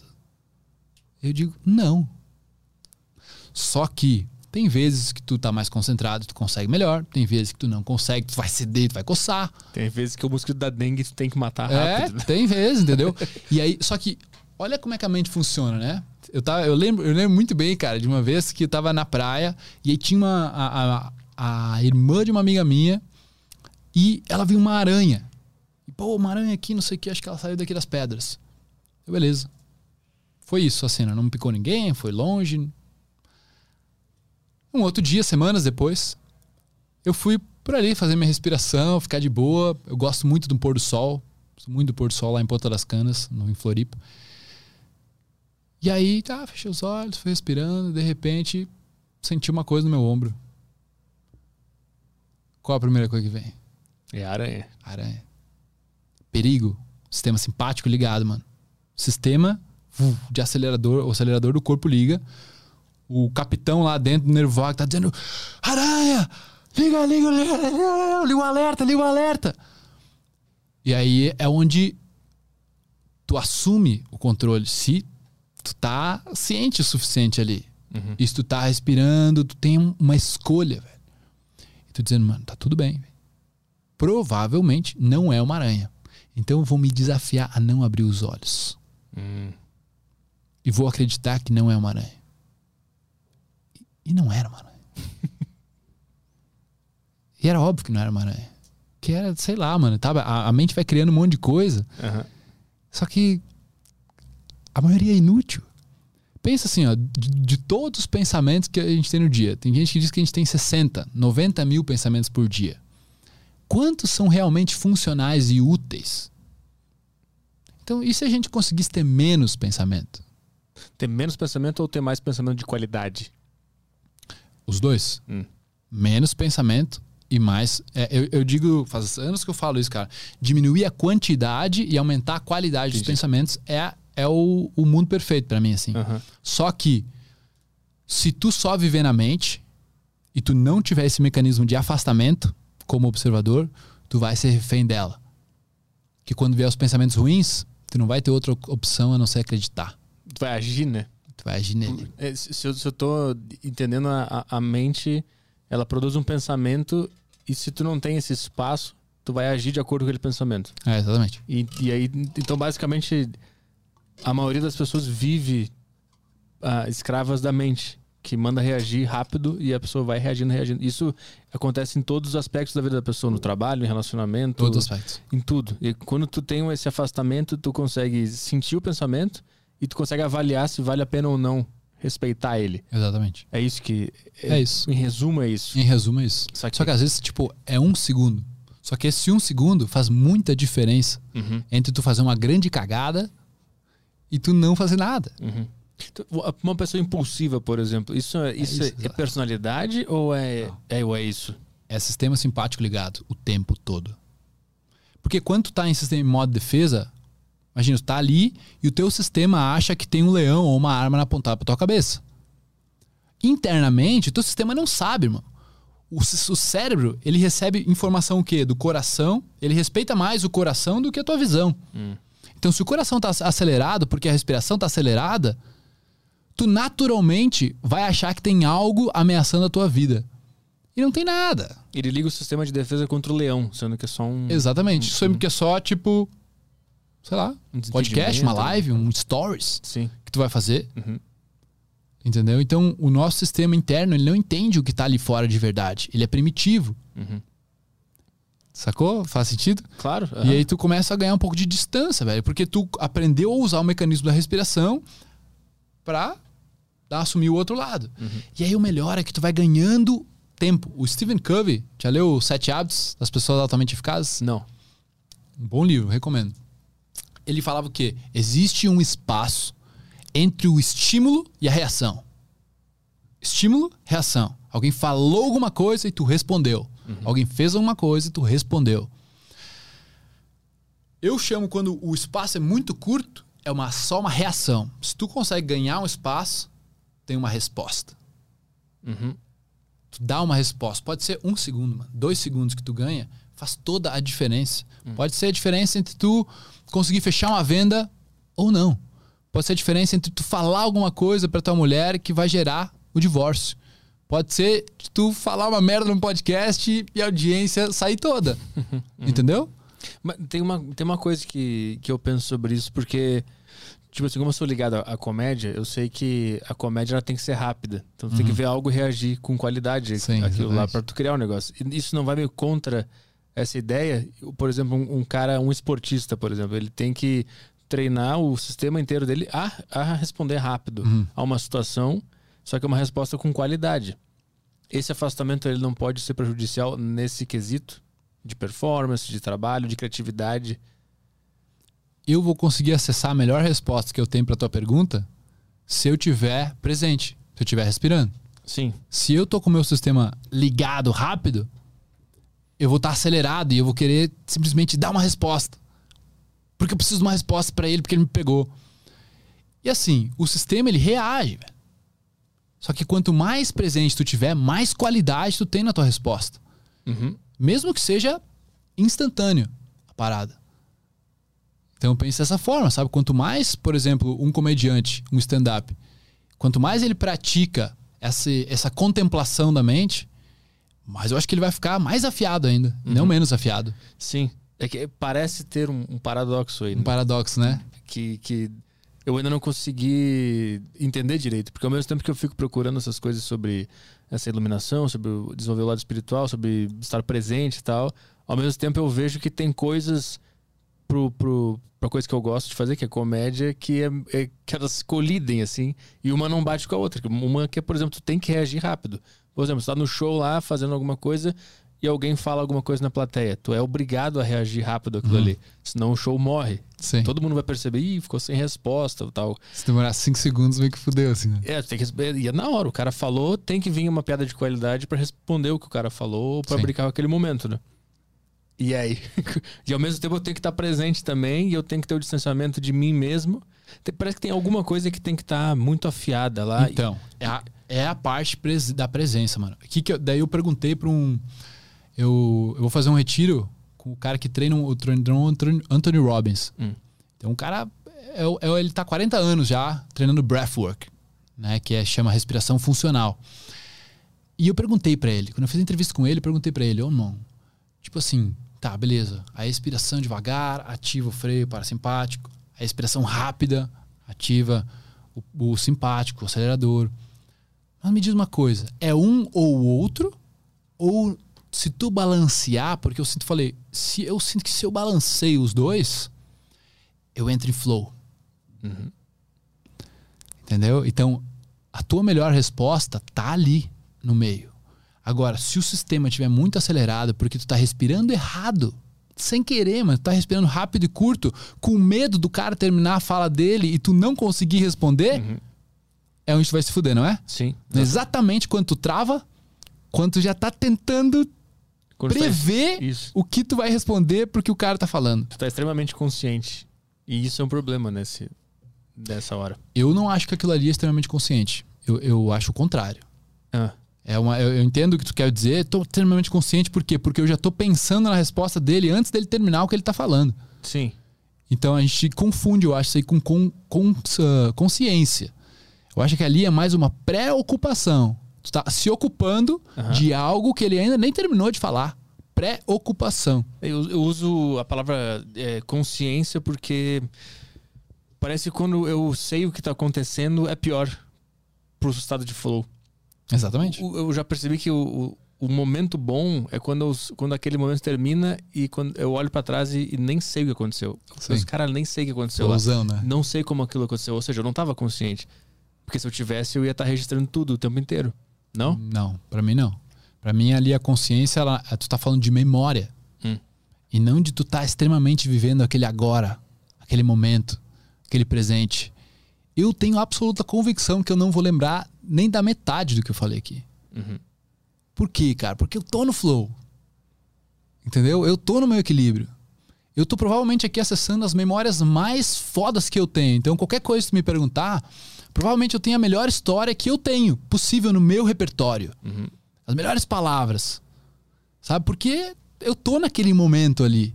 Agora, se eu começo a tentar adivinhar, cara, qual é a próxima coisa que o Arthur vai me perguntar? O que, que as pessoas estão O pensando? que, que as pessoas estão pensando? Será que elas estão gostando? Aham, aí fudeu. Aí, aí tu não tá mais realmente no flow ou consciente. Na verdade, tu tá preocupado. Sim. Tá aí no futuro. Tu tá com a mente ansiando por entender o que está acontecendo. Ao invés de simplesmente estar sendo quem tu é no momento em que tu está vendo. Hum. É, eu usava, eu usava até o termo eu, estava, eu estou muito autoconsciente quando eu não consigo curtir o momento. Quando tu não consegue curtir. É. É, Eu usava esse termo. Olha só, velho. Existe um paradoxo muito grande aí de palavras. Porque se eu tô notando tudo que tá acontecendo, Sim. eu concluo que eu tô muito consciente. E para curtir o momento, eu tenho que estar extremamente inconsciente parte do momento. Eu nem me identifico como algo fora do momento. Nossa. Que blind spot, assim, pra mim que é. é, porque eu também já passei muito por isso, né? E eu percebi que o quê? Que eu tava muito racional. Hum. Onde, por exemplo, tu quer tá, tá fluindo em alguma coisa, tu tem que estar tá ali, fluindo, experienciando, digamos, o desenrolar da vida conforme ela está se desenrolando. Ao invés de tentar prever o rolo. Uhum. E aí, quando eu começava a prever, eu tava muito lógico, muito racional, e eu não conseguia curtir. Né? Eu, eu- talvez eu também usasse essa palavra, auto, tô muito autoconsciente. Não lembro. Mas é, hoje eu vejo é o contrário disso. Na verdade, tu tá completamente no automático. Preocupado com o próximo passo. Sim. Ou preocupado com o que alguém tá pensando, com o que tá fazendo, com o que vai acontecer. Com dar a melhor resposta. Uhum. E eu lembro, cara, eu lembro disso, sabe como é que eu lembro muito bem? Onde quando eu ia beijar uma mulher e eu ficava noiado na minha cabeça pensando onde eu ia colocar a mão. Onde eu colocar a mão? Posso colocar um pouquinho mais pra baixo, um pouquinho mais pra cima? Onde que, onde que ela vai gostar, sabe? E tipo, mano, eu não aproveitava o beijo, velho. Tá entendendo? Eu não aproveitava porque eu ficava classificando e tentando entender qual o próximo passo. As pessoas, na minha visão, isso é uma fala do Sadhguru, que pra mim é um cara muito, é o cara mais iluminado que existe, sim, inteligente hoje, vivo pra mim. E que não, não vivo exatamente, mas que expõe conteúdo, que coloca pra fora nas redes sociais. E ele falou assim: um grande erro como humanidade a gente tá cometendo é que a gente tem dois mundos. Tem dois universos. O universo mental, que é o universo que a gente cria, desde que a gente nasceu, a gente vai criando significados, nomes, palavras, o linguajar, tudo, tudo, todo, tudo que a gente vê hoje, que a gente cria de histórias e narrativas dentro da nossa cabeça. Todos os pensamentos fazem parte disso. E existe o universo do Criador. Tudo aquilo que é feito de, de, de, de- de animais, de pelo, pedra, madeira, tudo que está no planeta, que está ali, é o universo do Criador. A matéria? É uma matéria. Uhum. É o universo do Criador. Certo? Uhum. Alguém criou aquela coisa que não foi nossa. Tava ali. Então existe o universo do Criador e o universo mental do ser humano. E a gente está valorizando mais o universo mental hoje por causa do tipo de educação que a gente sistematizou. Então a gente valoriza muito o nosso universo mental e o dos outros, mas desvaloriza a experiência do que o Criador criou. Então, por exemplo, a gente fica muito mais comendo e classificando. Tô gostando, não tô gostando. Isso aqui tá legal. Isso aqui é, é azeite de oliva. Isso aqui é uma rúcula. Isso aqui é um. Ah, eu acho que eu mordi um aspargos. Uhum. Entendeu? A gente fica classificando a parada, só que tu perde a experiência. E eu tava perdendo a experiência da minha vida. E, nossa, cara, foi. foi- agora me, me veio uma, uma, uma memória. Eu, eu fiz uma palestra em Porto Alegre. E aí a gente arrecadou alimentos, né? De, de ingresso, assim, arrecadou alimentos. E depois fui doar os alimentos um dia depois num asilo que tem ali na frente do Beira Rio. Uhum. Padre Cacique, né? Isso, Padre Cacique, olha que legal. Uhum. Não lembrava o nome, não. E aí eu pedi se eu podia entrar pra ver. E aí tu entra à esquerda lá e tem um lugar com piano ali e tal. Uhum. Tinha, um, tinha um, um senhor. E eu queria fazer uma pergunta. Eu queria entrar justamente pra fazer uma pergunta que eu tinha visto no livro. E eu perguntei se ele tinha algum arrependimento. Eu queria ouvir de uma pessoa velha, assim. Se ele tinha algum arrependimento. Ele falou: Olha, eu só me arrependo de não ter feito mais o que eu queria fazer. E ter feito tanto que os outros queriam fazer. Que os outros esperavam de mim. E aquilo ali, assim, me bateu muito forte, mano. E eu percebi que eu tava perdendo a experiência de vida. O degustar, o saboreio da vida. E tem, tem duas palavras que os gregos utilizam para descrever o tempo. A primeira palavra é cronos, que é a quantidade de tempo, relógio, né? Minutos, segundos, décadas, meses, anos. E a outra palavra é kairos. E kairos significa o degustar do tempo. Significa o quanto você saboreia os momentos que você está tendo. Eu tô saboreando aqui o jeito que eu tô falando, que eu tô te olhando, que eu tô falando, sabe? Que eu tô aqui, tô curtindo. Uhum. Porque vai passar, cara. Daqui um pouco não tá mais. Acabou. O, mas o conceito de bom e ruim, ele não entra nesse degustar. Se entrar, tu perdeu. Então. Degustar. Tu, tu pode saborear um momento que a tua mente julga ser ruim. Tu pode saborear. Pode. É- mas aí é, uma, é um estado de iluminação Não é enorme. difícil. Não é difícil, velho. Não é difícil. Não é difícil. Não é difícil. É tipo assim, eu comecei a experienciar, sabe como? Com- lavando a porra da louça. Uhum. Ninguém gosta de lavar louça. Mas eu falei, cara, eu vou lavar louça. E vou lavar logo depois que eu comer. eu botei essa regra pra mim dentro de casa. Só lavar e eu falei, cara, vou aproveitar cada momento lavando a louça. Porque eu tô fazendo isso que eu tô fazendo. e Ponto, eu não tenho outra coisa. Ao invés de ficar pensando na próxima coisa, eu vou fazer o que eu tô fazendo. Aí quanto tempo eu consigo ficar nisso? Ah, cara, alguns segundos. Depois volta automático. E daí eu lembro que eu, tô no- eu me percebo no automático e volto. Uhum. E a respiração, se eu tivesse descoberto a respiração consciente dessa forma, pra usar junto com isso, mano, é outra história. No esporte, no sexo, tu utilizar a respiração pra gravar, pra escutar uma pessoa, muda o jogo, porque amplifica o teu potencial. Uhum. A respiração é um amplificador Uhum. tá? desse estado, dessa, dessa presença, assim, sabe? Sabe que eu, eu acho eu aprendi a amar o que eu odeio.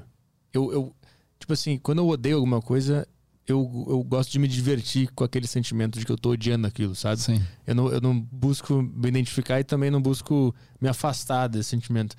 Tipo assim, um reality show muito ruim que eu tô vendo e eu tô odiando aquilo. Eu começo a me divertir com esse ódio. Eu começo a fazer brincadeira, começo a Então fazer tu te piada. entretém com a tua própria mente, na real. É, isso que eu faço. E pra mim isso é muito do caralho. Pra eu chegar, eu conseguir É? chegar nesse, nesse É um nível. domínio mental, né? Tem, tem um negócio que me irrita muito, por exemplo. Tem um vizinho que faz festa, lá, terça de noite ele faz festa, bota música na garagem. Eu odeio aquilo. Aquilo me faz fisicamente mal. E aí eu começo a me divertir com o fato de eu estar odiando e me sentindo Sim. mal com aquilo. Tu aprendeu a fazer piada com isso. É, eu en- eu entrei nessa, porque aí eu tenho o meu, meu outro programa que eu, Muito bom. eu, eu conto a história, eu, eu, eu me divirto com aquilo, mas eu odeio aquilo ao mesmo tempo. Uhum. Entendeu? Eu não, eu, não, eu não me afasto, eu não deixo de sentir aquele ódio, mas eu me divirto com aquele ódio. É uma outra forma de abordar que eu cheguei por É. conta própria, assim. E é, é, é muito válido. Só que até, até quando? Eu faço isso há tanto tempo que eu acho que pra mim tá, tá legal, assim. Sim. Mas assim, até, até quando tu vai permitir que aquilo te afete?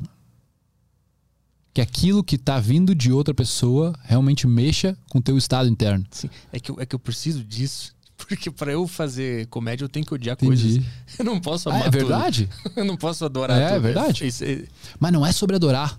Sim, Também tu vai pro outro lado daí. Sim, claro. É uma claro. mentira. Daí tu estaria tipo, porra, não, adoro o meu vizinho fazendo festa, eu adoro o meu vizinho fazendo festa. É, isso é uma bobagem. Sim. Uhum. Entendeu? Mas agora, tu tá, tu tá utilizando de algo, eu acho muito inteligente, porque tu tá utilizando de algo pra fomentar e te dar conteúdo. Uhum. Entendeu? Pra, pra, pra tu realmente te entreter ali e ainda gerar conteúdo pra algo que tu gosta de fazer. Uhum. Então é genial. Mas imagina em outras coisas que talvez tu não, não consiga fazer isso em alguma outra situação, ou que esteja muito atormentado na tua mente por alguma coisa. Tu precisa aprender a ir pro meio. Tipo, tem o gosto, não gosto, o amo ou odeio. Uhum. Existe a dualidade e existe a trindade. Por exemplo, entre um gordo e um magro, existe tudo no meio. Uhum. Co- Como que é gordo e magro? Quantos quilos? Então 100 quilos é gordo, 70 quilos é magro, mas e tudo no meio. Então eu acho, cara, que assim, as pessoas que começam a, a ficar um pouco mais conscientes, elas começam a ver o meio das coisas. Uhum. Que tem coisas que tu vai querer odiar pra fazer piada disso. Tem coisas que tu não vai querer odiar. Sei lá, alguma coisa, na- sei lá, da família. Ou? Tem coisas que tu não quer fomentar isso dentro de ti. Entendeu? Porque tem consequências, né, mano? De tu, de tu odiar uma coisa, vai ter uma consequência interna, não tem como não ter. Aham. Então tem coisas que tu vai querer ir pro caminho do meio. Onde, tipo, mano, só é. Tá acontecendo, foda-se. Por que, que isso tem que alterar quem eu sou, o que eu tô sentindo, Aham. ou o que eu quero, tô pensando? De- Deixa eu te perguntar uma coisa. A gente também tende a, a se identificar com uma história que a gente inventou da nossa vida, né? E isso vem. Eu, eu acho que isso. Quando os psicólogos te- tentam buscar a tua infância pra explicar por que, que tu tá assim, por que, que tá Ah. assado. Isso, isso é uma verdade, né? Mas não é errado eu, eu pegar uma coisa que aconteceu na minha infância e justificar. Então é por isso que eu ajo assim hoje, porque a gente está se identificando com uma história que no fim das contas já passou e é fictícia. Eu não sou a minha história. Eu sou essa. Eu não sei que eu sou, eu não sou minha história. Existe uma contradição aí ou não existe? Uma contradição. Eu sou, eu sou hipnoterapeuta né, também. Hum. E aí eu vi muita coisa acontecendo, cara. Assim, de. Do porquê é importante tu saber a história e da onde veio a coisa. Uhum. Porque, por exemplo, ah, aquele meu ataque de pânico ou ansiedade que eu tive no meio da rua lá em Porto Alegre. Eu não sei o que, que causou. E é um incógnito até hoje. É uma memória de alguma coisa. Só que eu não sei. Uhum. Então, o que, que me ajudaria a saber? Muito. Porque eu percebo que é uma bobagem que eu vivi no passado e eu não preciso mais me identificar com isso. Eu não preciso mais ser aquela pessoa. Mas quando eu não sei o que causou, pra mim eu fico no escuro. E, e o- e o, o automático continua me trazendo, entendeu? Uhum. Continua me trazendo, continua me incomodando, só que eu não sei o que aconteceu. Eu não sei o que me formou daquela forma. O que fez, qual a narrativa que está por trás. Deixa eu te dar um exemplo. Dois exemplos para os dois lados.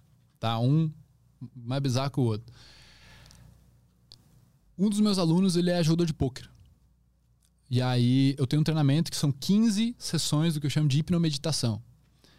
Que é para é uma, é uma, uma terapia guiada para encontrar justamente a memória, a única, a primeira memória que tu sentiu aquilo que te incomoda hoje.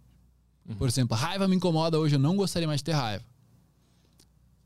Onde tu sentiu a primeira vez raiva dentro daquilo, daquele gatilho que te traz essa raiva hoje. E aí, o cara tinha problema com dinheiro esse. Ele era um gastador compulsivo. Ele não conseguia manter dinheiro com ele. E ele fala até de uma vez que ele ganhou 180 mil dólares em Las Vegas. Torrou tudo, mano. Sem guardar nada pra ele. Torrou e coisa, ele tava sem dinheiro. E ele queria muito achar isso. E ele tava muito, ele tinha muita ansiedade, dificuldade de dormir. E daí o antídoto funciona dessa forma: ele faz uma respiração primeiro e depois aprofunda nessa terapia guiada. E ele começou a fazer as respirações já, pô, mano, baixou muita ansiedade, top. Mas agora eu quero achar o negócio do dinheiro. Daí tem um bônus lá dentro que eu boto, que é negócio de dinheiro, financeiro. De achar essas crenças, né? O que pode ter acontecido com o dinheiro antigamente, porque que a gente pensa, a gente tem esse relacionamento com ele hoje. Então todo mundo deveria pensar, mano, qual que é o meu relacionamento com o dinheiro? O que, que ele significa para mim? O que, que meu pai me ensinou sobre dinheiro? Né? O que, que minha mãe, como minha mãe agia com o dinheiro? Enfim. E aí, beleza, mano. E ele, ele fez, não encontrou, fez, não encontrou. Ele fez umas 5, 6 vezes. Até que ele conseguiu realmente entrar na memória. E ele lembrou de quando ele era pequeno. E aí os pais dele davam raspadinha. Lembra da raspadinha? Sim. Uhum. Então, dava raspadinha. E um dia ele ganhou uma pequena quantia. E ele e a mãe, ele tinha acho que uns 7 anos, uma coisa assim. E ele e a mãe foram na lotérica trocar a tal da raspadinha. E trocaram e pegaram outra raspadinha. Aí pegaram a raspadinha e era daquelas de tipo, tu tinha que raspar três igual e tu ganhava um prêmio. Uhum. Então ele raspou a primeira, 50 mil reais. Raspou a segunda, 50 mil reais. Agora, para essa cena, mano, imagina. A mãe devia estar o quê? Ajoelhada, com o filho pequeno, raspando. A mãe ficou eufórica. O filho ficou eufórico. A mãe começou, tu vai ganhar, filho. Começou a, a, instigar o filho, né? Lógico, imagina tu como pai, né? naquela situação onde teu filho, mesmo que tu nem acreditasse que ele fosse ganhar de verdade, que as chances são difíceis, tu tava ali incentivando, batendo palma, sentando o máximo da tua felicidade, dando o máximo do teu amor para aquela criança naquele momento. Mas seria ou não seria? Mais ou menos isso aí, claro, né, velho? Uhum. Se a mãe ama o filho. E aí, eles rasparam, não ganharam. E ele voltou para essa cena, mano. Ele voltou para essa cena. E ele falou: Nossa, por esse tempo todo, eu tive tentando buscar essa sensação de novo. Hum. Uma sensação de amor, uma sensação de validação, de quando eu tinha a possibilidade de ganhar muito dinheiro. E aí ele me falou isso, não fui eu que concluí. Ele falou o seguinte: eu percebi que como que eu ia ter essa sensação que meu subconsciente estava buscando se eu já tivesse dinheiro. Então eu gastava tudo para poder voltar à estaca onde eu pudesse ter a sensação de ganhar o dinheiro. Uhum. Então, isso é ruim? Não é ruim exatamente. Por quê? Fez ele se tornar jogador de pôquer, fez ele ganhar mó grana da vida dele, só que a consequência era que o subconsciente dele, que é o, o, a, o programa automático rodando por trás da mente consciente, tava ali dizendo, velho, se livre do dinheiro pra gente poder viver isso de novo. Uhum. Se livre do dinheiro pra gente poder viver isso de novo. Tava literalmente fazendo o que ele tinha programado aos sete anos, tá entendendo? Ele programou, eu quero isso, quero viver isso. Eu quero isso todos os dias. Então ele programou isso, cara, e a mente dele continua buscando. Então ele entendendo isso, velho, ele falou assim, cara, mudou tudo.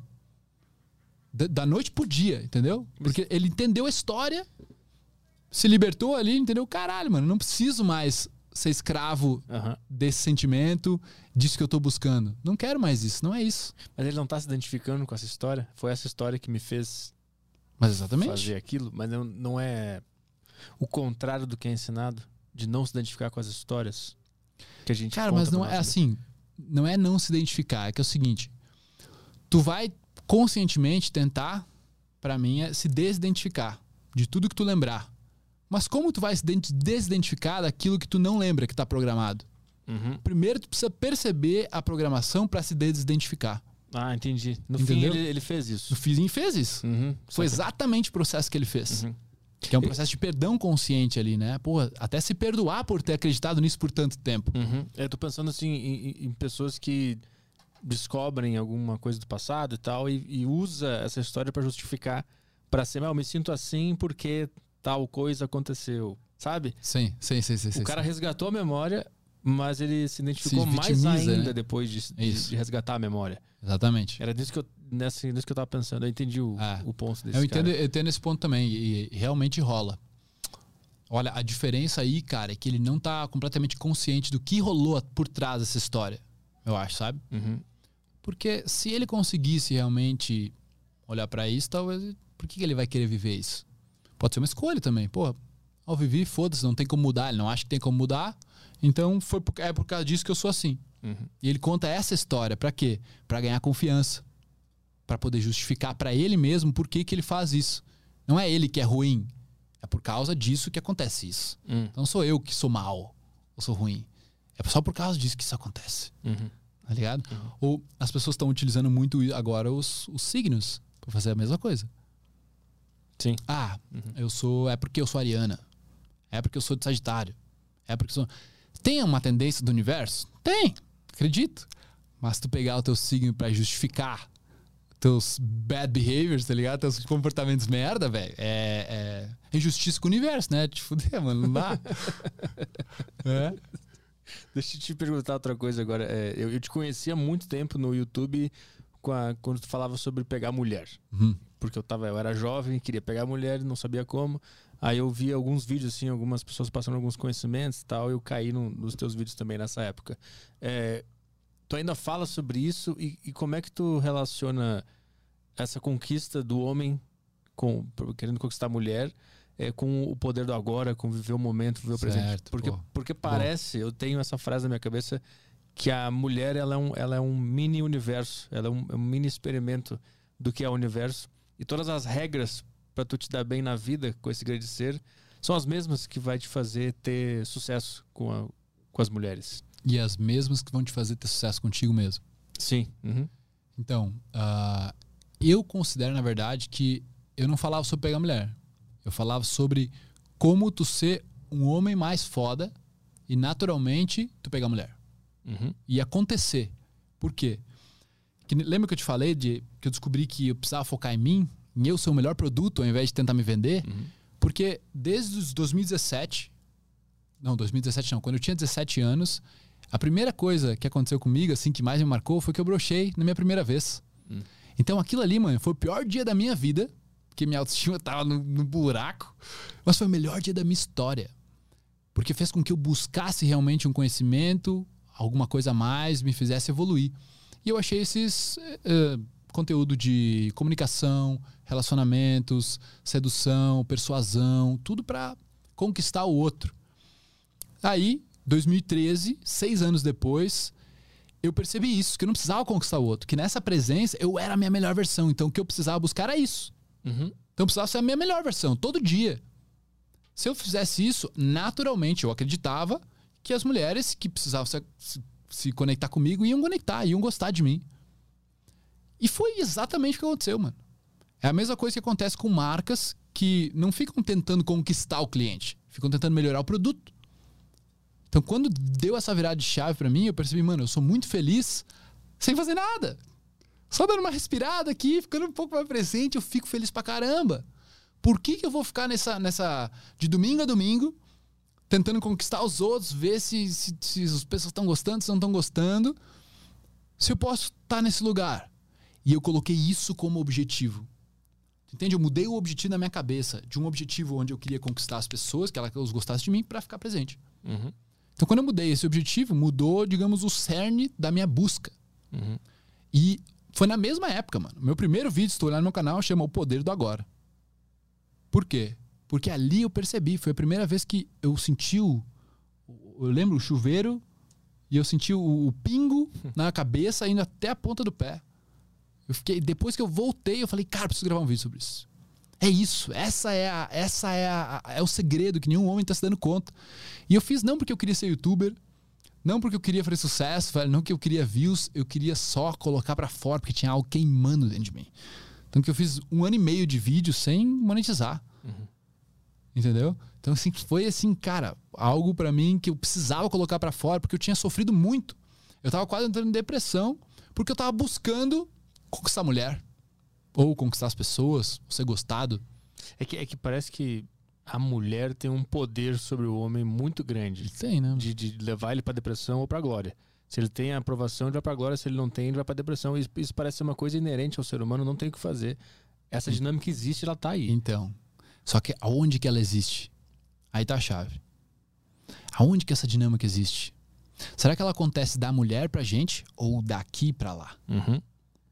Eu comecei a perceber que ela vem daqui. É o meu significado sobre as mulheres. É o que eu interpretei sobre mulheres no passado. São os foras que eu levei. Foi o quanto eu me senti humilhado, me senti rejeitado, sei lá, traído. Então, a partir daquelas memórias, hoje, eu enxergo as mulheres.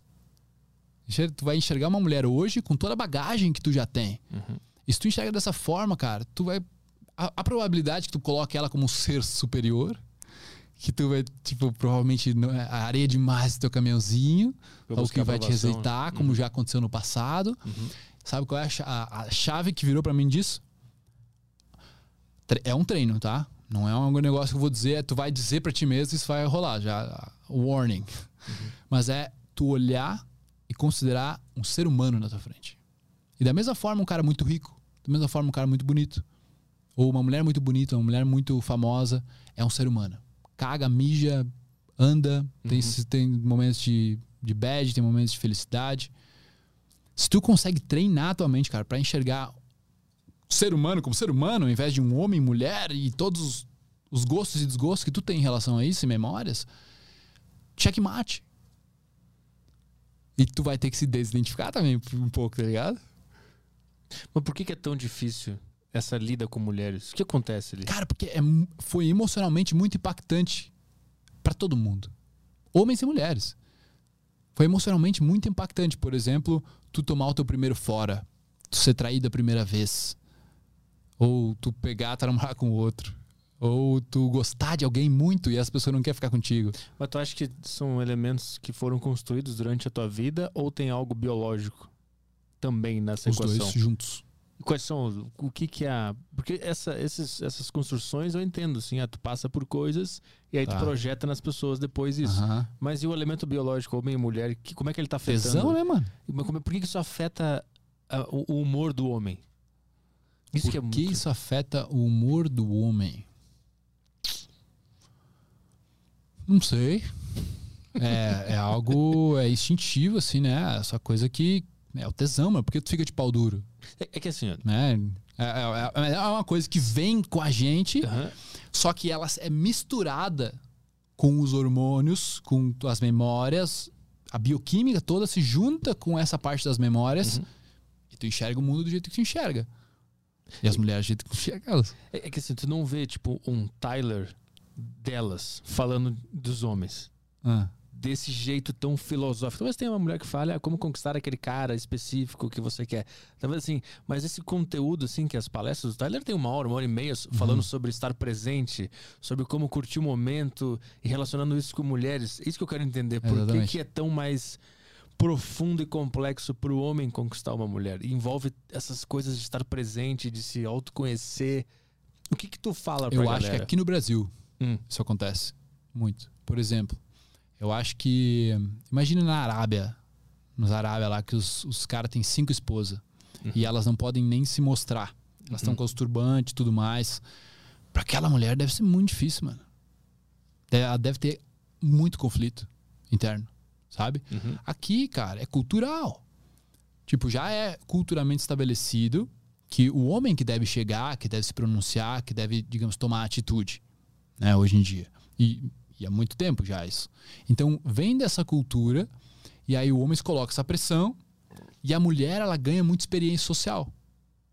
O homem se coloca essa pressão de ser daí tem toda um- uma masculinidade, muitas vezes tóxica, né? Tipo, tu tem que ser o cara, tem que ser um macho, você tem que agir dessa forma, e vem teus, teus tios, teus, avô- teu avô, teus pais te, te zoando de, de vários, vários lados, né? E aí a- as mulheres, elas estão lá, mano. eu- porque eu tive uma irmã. Minha irmã foi, tipo, pequenininha, Miss Brasil, modelo. Então eu tive uma pessoa que foi muito, é muito bonita dentro de casa também. Então eu enxerguei um pouco do outro lado. E eu come- comecei a ver, mano, elas vão ganhando experiência, digamos, no joguinho de graça, sem batalhar muito. Social, eu tô falando, né? Social. E elas vão ganhando esse feeling. Eu também acredito que porque a mulher é a que tem o filho, ela tem uma leitura física do outro ser humano intuitivamente melhor, mais avançada. É como se a tecnologia dela para perceber movimentos, principalmente físicos, do ser humano fosse mais avançado do que do homem por causa do filho. Uhum. Eu, eu tenho essa crença comigo. Sabe? Nunca tipo, faz muito tempo que eu não falo sobre isso aí, mas é, é uma biologia nossa, né? Ela que tem o filho, no final das contas, porque é ela que precisa saber quando a criança está com fome, sem falar. Quando tá com fome, quando tá cagada, quando tá não sei o quê. As necessidades, elas vão sendo expressadas pela face, pelos barulhos do neném. Uhum. Então ela. Eu penso, é meio óbvio que Deus deve ter feito um bagulho que, que ela tivesse tecnologia um pouco mais avançada e nós temos tecnologia mais avançadas em outras partes, Uhum. né? Então, esses fatores e a experiência social que a mulher ganha, porque tá- tá sempre alguém falando com ela e ela tá sempre tipo assim. Não todas, né? Não, nem todos têm essa oportunidade, mas muitas têm. Tipo, tá aí. Mostra pra que tu veio. É uma Tipo, entrevista sim, de, emprego, né? É. Então, eu acho que assim, facilitou, facilitou essa experiência social com essa leitura que a mulher tem.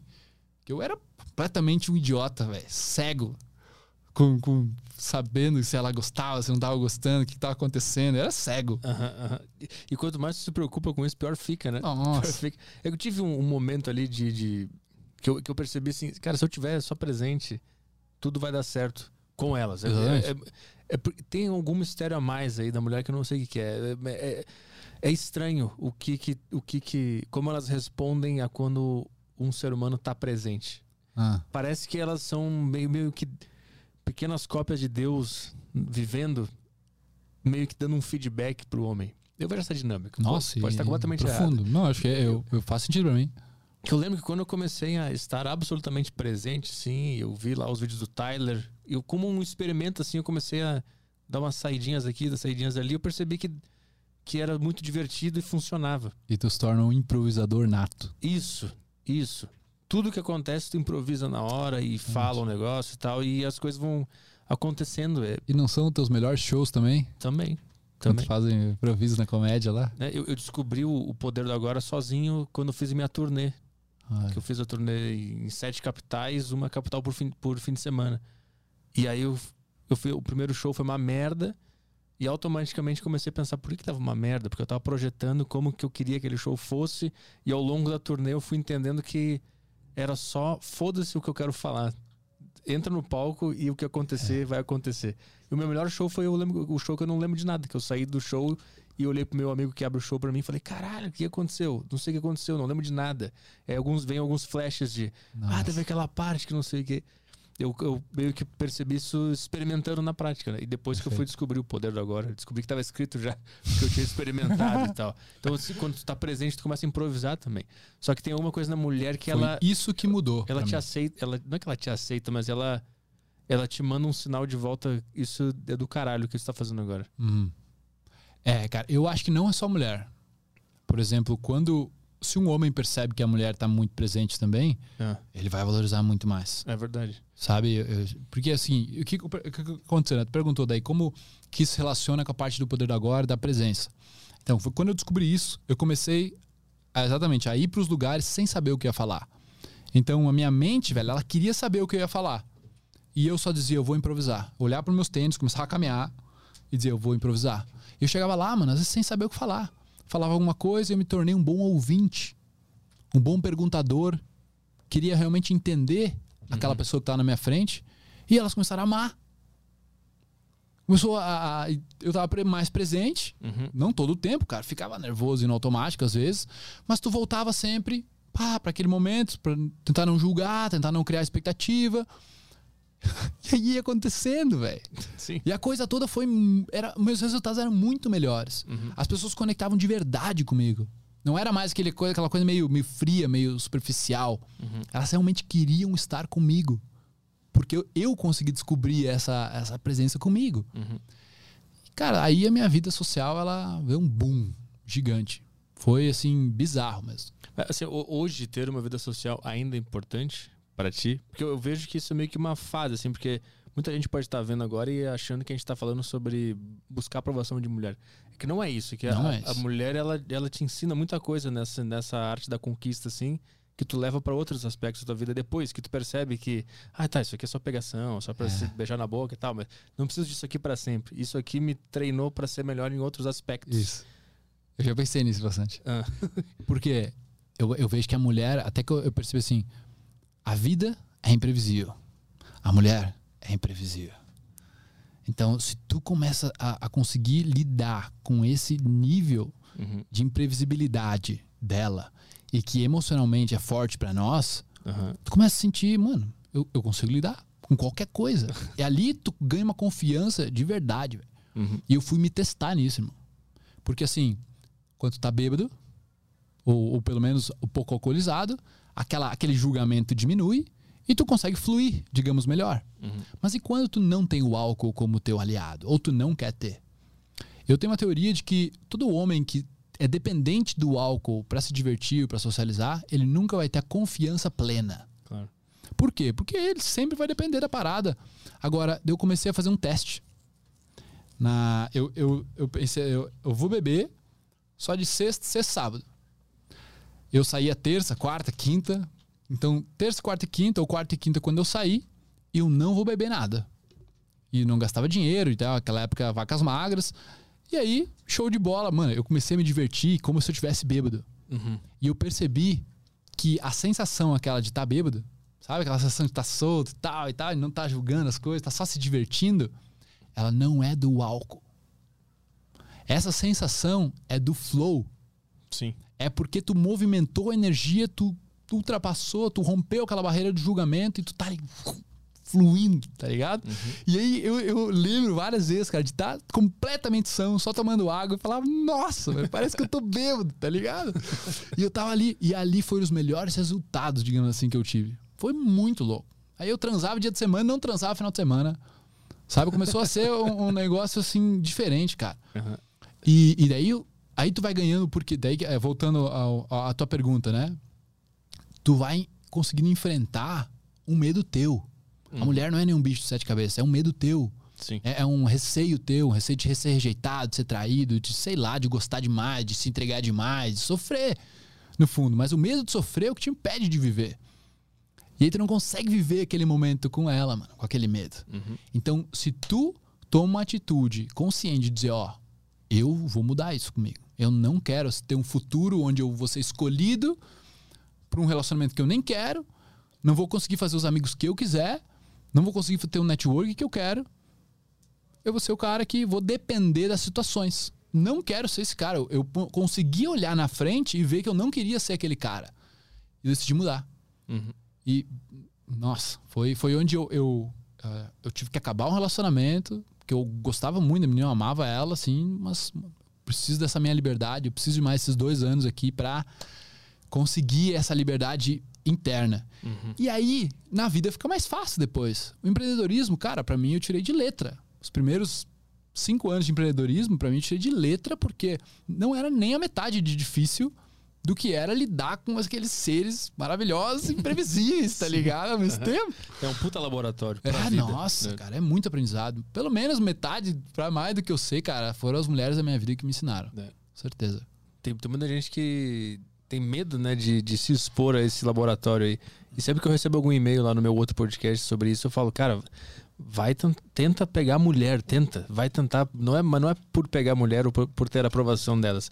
É porque isso é um laboratório que tu tem que passar agora na tua vida, que daqui quando tu tiver 30 anos tu vai entender o que, o que que foi, por que que foi importante se expor a esse, essa, esse negócio todo. Porque rola hoje meio com um afastamento entre os dois gêneros, né? Existe um meio das mulheres que falam que os homens são tóxicos, que são os machos escroto, e o contrário também dos caras É. falando que a mulher vai te fuder, que ela é uma filha da puta, e fica, tipo, os, dois lados perdendo essa, esse laboratório que todo mundo devia passar na vida, de tentar conquistar o outro. Perfeito. o outro Tem um, tem um mecanismo aí que tem que virar pro cara. Senão ele, tu vai dizer isso pra ele, ele não, não vai conseguir entender o que talvez que tu tá falando. Hum. Eu, eu, eu percebi assim que se tu olha pro sexo oposto, homem e mulher, isso aí, tu olha pro sexo oposto e tu tá buscando resultado, e o teu resultado é com ela, tem a, de- depende dela, como é que tu vai assumir o controle da situação? Tu sempre vai depender do outro ser humano ali. Agora, imagina que o teu resultado é aprendizado. Então eu vou chegar porque eu quero aprender qualquer coisa. Eu vou aprender, eu vou me lapidar. Eu chegando lá pra falar com aquela desconhecida que nem me olhou, não tá nem, nem sabendo, nem tchum pra mim. Eu vou estar me lapidando. Eu vou estar melhorando as minhas habilidades sociais, minhas habilidades como ser humano, de conversa, de empatia. Eu tô me lapidando. É por isso que eu vou lá. Esse é o meu propósito do porquê eu tô indo. E não pra pegar ela, e não pra transar, pra dar uma gozada, ou pra me relacionar e pra ter uma namorada. Entendeu? Então, quando tu muda o porquê tu tá fazendo, e isso foi uma chave muito grande pra mim, cara. Muito, muito, muito grande. Mudou tudo. Porque eu passei a não mais ir por elas. Tava fazendo por mim. E, é, claro, é o outro ser humano ali, é um, é um, é um grande bônus, né? Sim. Um grande bônus poder estar aprendendo e uma honra a gente poder estar ali, tá conseguindo interagir, né, com o tempo daquela pessoa que está dando para nós também. Mas assim, porra, como é que eu posso não chegar, não chegar lá por ela? Porque um desconhecido tá lá e eu quero alguma coisa dela. Já tá indo sugar, tá ligado? Sim. Uhum. Então, como é que eu posso, pô, me lapidar? Ter uma conversa melhor, ajudar a pessoa que tá lá naquela frente, ser curioso, entender aquele ser humano. Uhum. Ou apenas me divertir com o que acontecer, né? Exato. Vamos abrir perguntas aí? Como é que estamos de perguntas da, da turma? massa. Tem Bora. perguntas? Tem. Já tem, já. É, vamos lá, deixa eu ir para as primeiras aqui. Ah, tem o Moraes. O Moraes mandou aqui. Felipe, eu comecei nesse conteúdo de evolução pessoal faz mais de seis anos. E segui primeiro você para depois ir em um dos mentores que é o Owen, Owen Cock. Owen Cook, que é o Cook, Tyler Cook, que a gente tava falando. Cook. né? Ah, é o Tyler, né? Ahn, e graças a você eu achei ele e aprendi inglês ouvindo as longas palestras. Obrigado, bruxo. E sobre interagir com ser huma- eh, seres humanos e virar uma pessoa normal, só consegui de fato depois de muita evolução e exposição social. A academia ajudou demais. Hum. Eh, vamos lá. Então ele foi se desconstruindo, né? Tudo aquilo que ele aprendeu quando ele era menor, ele teve que desconstruir para ter aquela liberdade. Tem aqui o Daniel, ele mandou uma questão. Ah, a gente parou de falar questão, né, Petri? É, questão. Inclusive tem um pessoal, o pessoal tá falando questão Tem, aí por uma, aí, né? tem uma galera aí. Tem um pessoal bem inteligente aí, né? É, não, porque a gente pegou essa palavra que estava em desuso pelo pânico. Isso. O pânico abandonou essa palavra de, ah, vamos pegar esse carrinho velho aqui, vamos reformar, vamos dar uma cara nova para ele. Aí tem Nossa. gente querendo usar esse carro também. Então mande sua- suas questões. questão, vamos disputar a, a posse dessa palavra agora. Ah, a questão do Daniel, ele mandou aqui. Fala, Felipe, te acompanhei no ápice dos 15, inclusive fiz a jornada da maestria. Ah, ou algo com um nome parecido. Cara nem pesquisou para mandar. Lembro que você falava sobre viver o presente. Sobre isso, você tem alguma influência oriental? Você teve algum contato com as filosofias budistas e hinduísta ou até mesmo yoga? Ah, o que tem a falar dessas sabedorias? Acho que esses caras foram os primeiros, talvez, a descobrir essas paradas, assim. Eu acho que os índios, os índios, os índios daqui sabem, os índios dos Estados Unidos também deviam saber. Mas ah, eu sou completamente adepto de tudo, eu estudo um pouco, tudo um pouco, assim, mas eu não me fanatizo a nada, Uhum. sabe? Já Não- foi pra lá? Não. Pra, só pra Tailândia. Mas Assim. Foi, foi, buscou alguma coisa espiritual lá? Algum Não, conhecimento? só, só, os visitar tempos mesmo, pra olhar. mas ah, eu gostei de estudar tudo, assim. Hoje eu tô me formando como professor de yoga também. Mas não, não pelo título exatamente, mas por, cara, procurar entender como é que é, o que que é a filosofia deles. Uhum. Entendeu? Daí que eu entendi, cara, os yogis, por exemplo, Sadhguru. Cara, eu achei ele muito foda. mano. As coisas que ele fala, assim, dão na cabeça, tapa na cara, tapa na cara, sabe? Daí tu começa a ver que ele também não tem exatamente um apego religioso, sabe? Tu, tu vê que, cara, o que ele fala, assim, é uma coisa bem descentralizada. Que é a, a, a filosofia do yoga, na verdade, é se unir com tudo. E descentralizar de tudo. Uhum. Então é o tudo e o nada ao mesmo tempo. Assim. Uhum. Então é, eu gosto muito dessas filosofias, mas nunca estudei muito budismo, por exemplo, a fundo. O mais a fundo que eu estudei dessas filosofias foi do yoga mesmo. Ou o taoísmo tem também. Tem o, o taoísmo, eu vi esses dias alguma coisa sobre isso. O que, que é o taoísmo? Tem uma, uma filosofia específica sobre isso que é uma frase. Ah, não sei. Qual é o lance do taoísmo? Não lembro Não lembra? também assim. Mas é, é- é tudo isso aqui que nós estamos falando. Aham. Cara, a gente, tu vai ver, tu vai descobrindo essas coisas assim, né? E de repente tu vai estudar essas filosofias e tu vê que é a mesma coisa, um pouquinho diferente, assim, em alguns locais, em momentos e tal, mas a base da, do conteúdo é o mesmo. É a desconstrução da personalidade, das identidades, do ego. E tu voltar pro ser. E ver essa dualidade, cons- conseguir lidar com essa dualidade e tal. Eu acho que era o princípio de, de não agir. Eu pesquisei aqui, ta- taoísmo, ah, o que apareceu aqui foi o yin yang. Então deve ser uma parada. Deve ser o que é responsável por esse. Procurei não, Essa a- imagem. é, não ação, não agir. Bota não ação. Taoísmo, não ação? Ó, isso não aí, ó. reação. Wu Wei. Isso, Wu Wei, isso aí. Um conceito do taoísmo que se traduz em não ação. Isso, que é- isso é muito louco. Trata-se de um princípio no qual se indica que a melhor maneira de enfrentar uma situação, especialmente se for conflituosa, é não agir. E mais do que não agir, não forçar nenhuma solução e sim deixar que flua. Isso é muito doido. Quando Isso eu é um vi... mosquito, mano. É. Quando eu vi o vídeo sobre isso aí, eu fiquei completamente.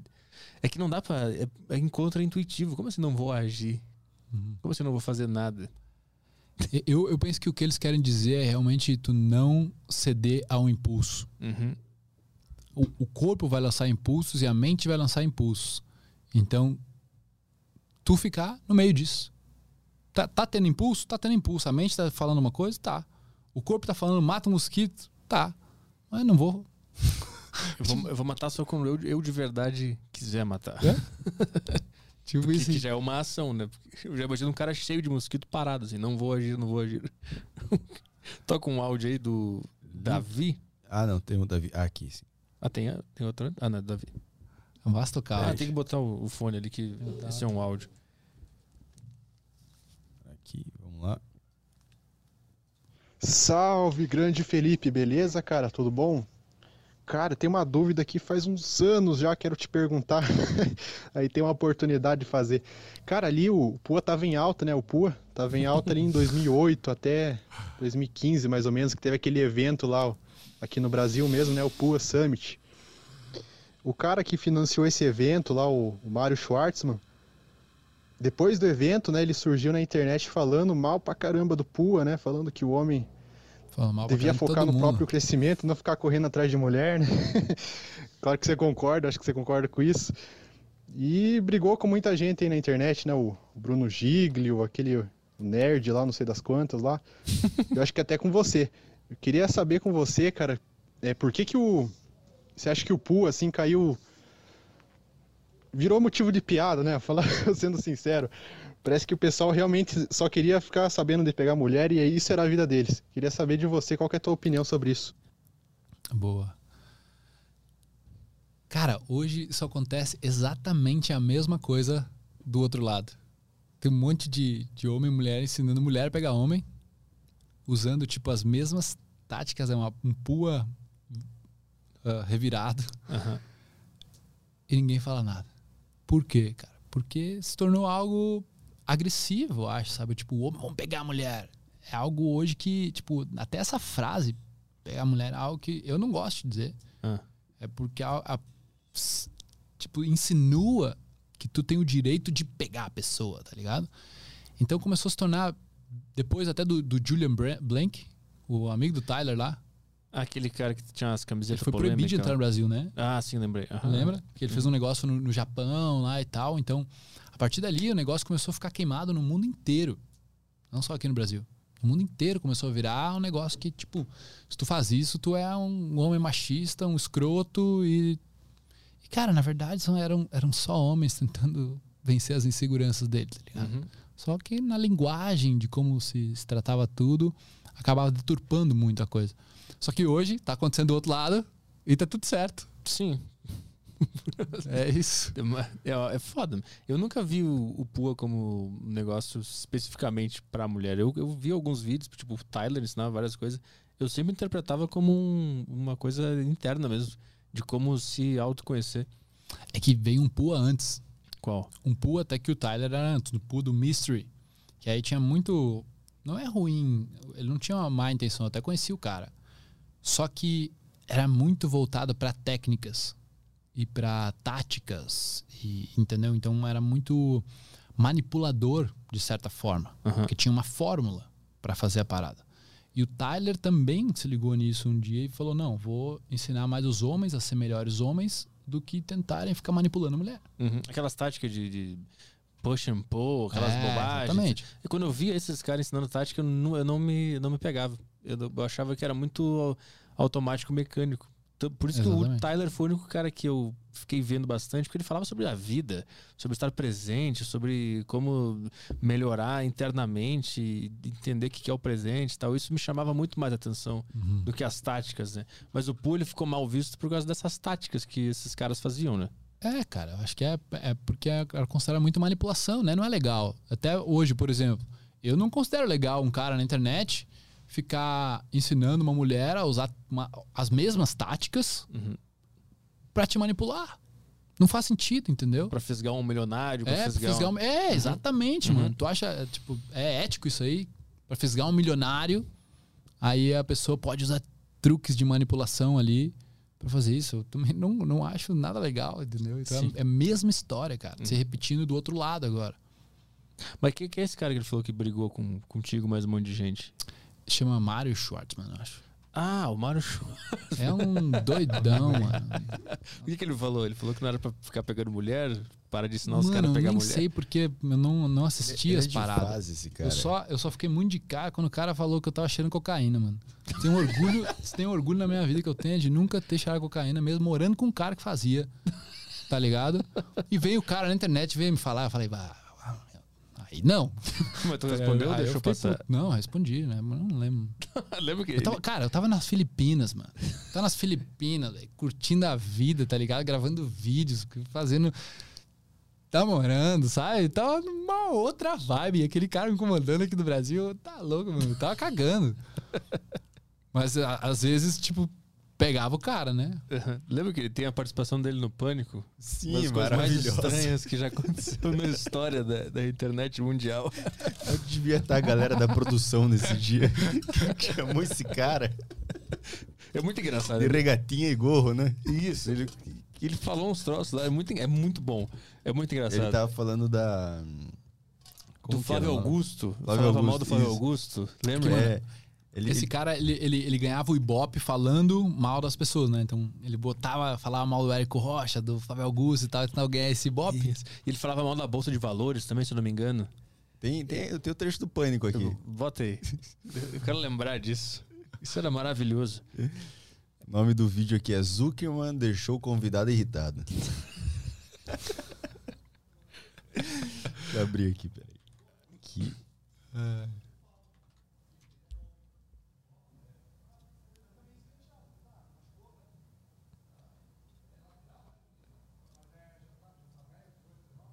Bom que é rápido a introdução do cara. Então nós vamos conversar com ele e ele tem um site que é o semsucesso.com. Ah, lembro Eu disse sem sucesso. Acho que o Flávio Augusto fez um com sucesso, ele fez o sem sucesso. Meu sucesso, era, era o meu É, sucesso. meu né? É, eu acho que era isso. Sucesso.com. Então está aqui no Pânico hoje o Mário Schwartzman. Lindo, sensual.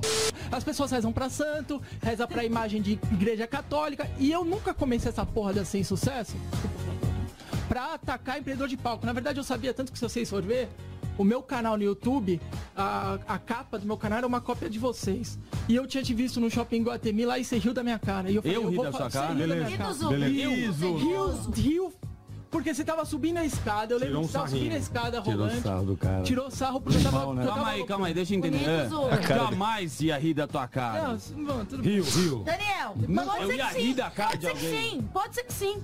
O carioca, o carioca indicou. Nossa não é isso, carioca. Exatamente, Emílio. É, Essa estávamos época era, aqui naquele era dia essa da- participação do Bola no do programa. do cara da, da autoajuda. Ridículo. Do patrocínio. Ridículo, ridículo. O cara da Monavi era ridículo. Meu, acreditar naquela pirâmide é ridículo. Você dar em voz pra esse tipo de coisa só mostra que esse país tá numa decadência absurda. Não, mas calma. Calma lá. Calma lá. Tá nervoso, Marião. Calma, Henrique Cristo. Segundo. Ah, Henrique, isso não pode. Peraí, Como é que ele tá? Tá nativo ainda? Não sei, dá pra ver aqui. Vamos chamar ele aqui? Vamos. Eu comentei com você uma vez. O que, que eu falei? Nossa senhora. Você entrevistou ele? Ele te entrevistou? Ele me entrevistou, ah, cara, mas é muito. Não, ele não me entrevistou, não. Não? Não. Desistiu no meio? Ele falou comigo, eu tava na faculdade, ele mandou uma mensagem, um negócio muito louco, eu não lembro direito o que, que era. Eu lembro que ele fez uma call comigo, eu tava no computador da faculdade conversando com ele. Mas eu não sei o que, que ele queria, não lembro de. Ah! Ele, ele queria fazer um. Ele queria fazer um programa pra rivalizar com o Pânico, ao meio-dia. Uma Ah, live. ele fazia isso aí. E eu lembro que ele me chamou pra participar. É uma coisa assim, cara, não lembro exatamente, cara. Não lembro exatamente como é que era. Mas ele, eu não sei quem mandou o meu contato pra ele na época. Eu não lembro direito o que aconteceu. Mas tá aí, tá nativo. Tá nativo aí. Bonitinho. Toca mais uma pergunta aí. Vamos lá, foi a última foi do Davi, foi o áudio, né? O Cortes mandou aqui, boa tarde, Caio, Arthur e Felipe. Felipe, qual o limite nosso, ah, qual limite nosso protagonismo deve atingir sem, su- sem suprimir o protagonismo do próximo? Eh, principalmente num relacionamento em equipe ou de um casal. Boa. Cara, pergunta complexa essa aí. Tô tentando descobrir. Porque meu- eu tenho um relacionamento, cara, muito bom. Muito foda, assim. Eu e minha mulher, a gente realmente se encontrou, assim. E é, é muito mútuo.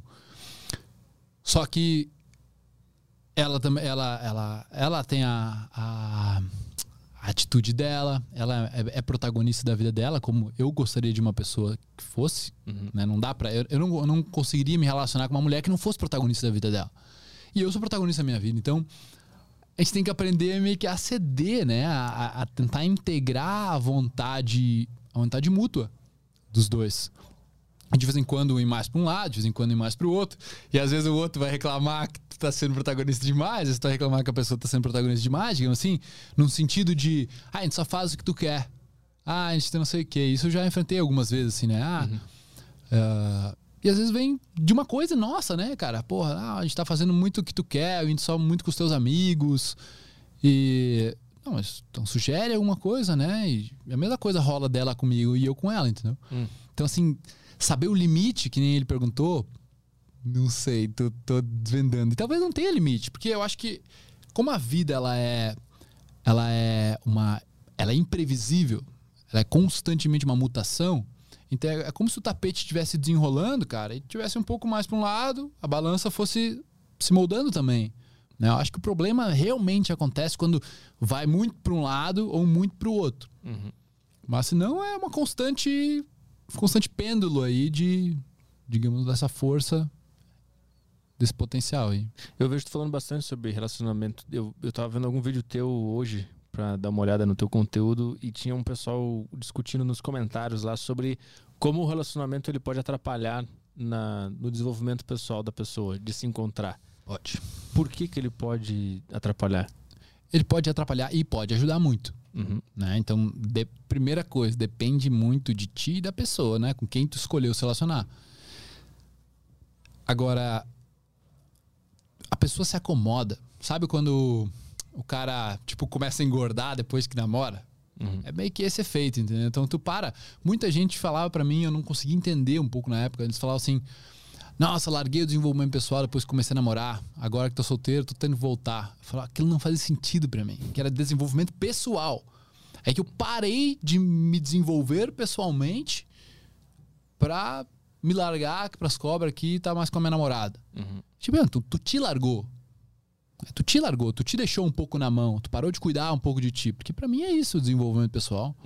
Cuidar de ti. Tu tinha dito que tu tinha terminado um namoro que tu gostava da pessoa. Sim. Pra ficar sozinho, pra se desenvolver, né? O, o que que tava acontecendo? Por que que tava sendo impedido de se desenvolver? Porque eu precisava, eu precisava ter o sabor de viajar o mundo e conhecer muitas pessoas.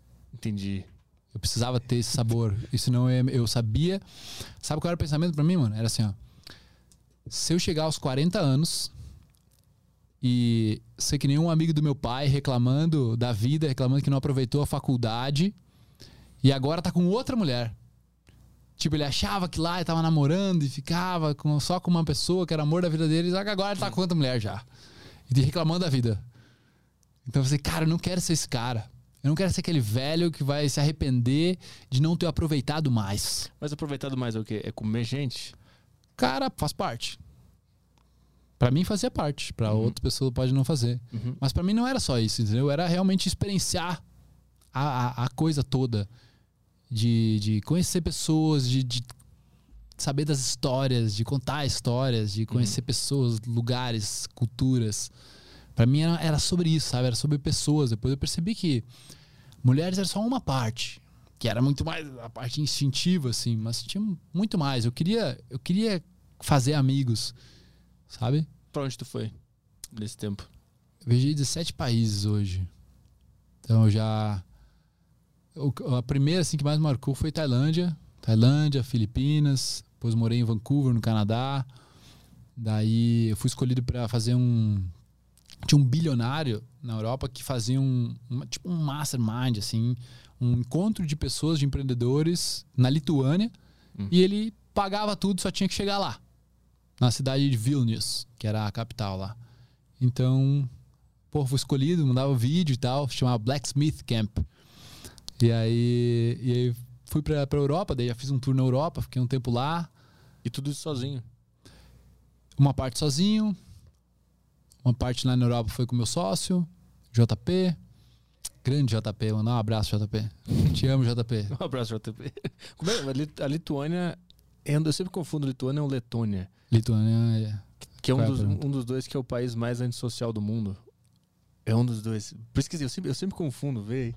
País mais antissocial do É, mundo. tu vai ver, é um dos dois, Letônia ou, ou Lituânia. É um dos dois. E é o país que eu quero morar. Tu Quero, quer- tu quero quer morar? muito pra lá. Sério? Eu quero, quero investir meu dinheiro, ter a minha renda e, e, me- e sumir. É isso que eu quero fazer. Pode crer. Pra esse, nesse país aí. Letônia. Letônia. É Letônia. ali perto, tudo, tudo parecido, né? Mas o que, o que mais que tu foi pra onde? Eu, eu vi que tem um vídeo que tu foi, quase foi preso na, na Croácia. É. Que, que história é essa? Cara, isso aí foi muito louco. Porque era a primeira vez que eu ia andar de jet ski. Nunca tinha andado de jet ski. E aí meu sócio não queria andar. Tinha.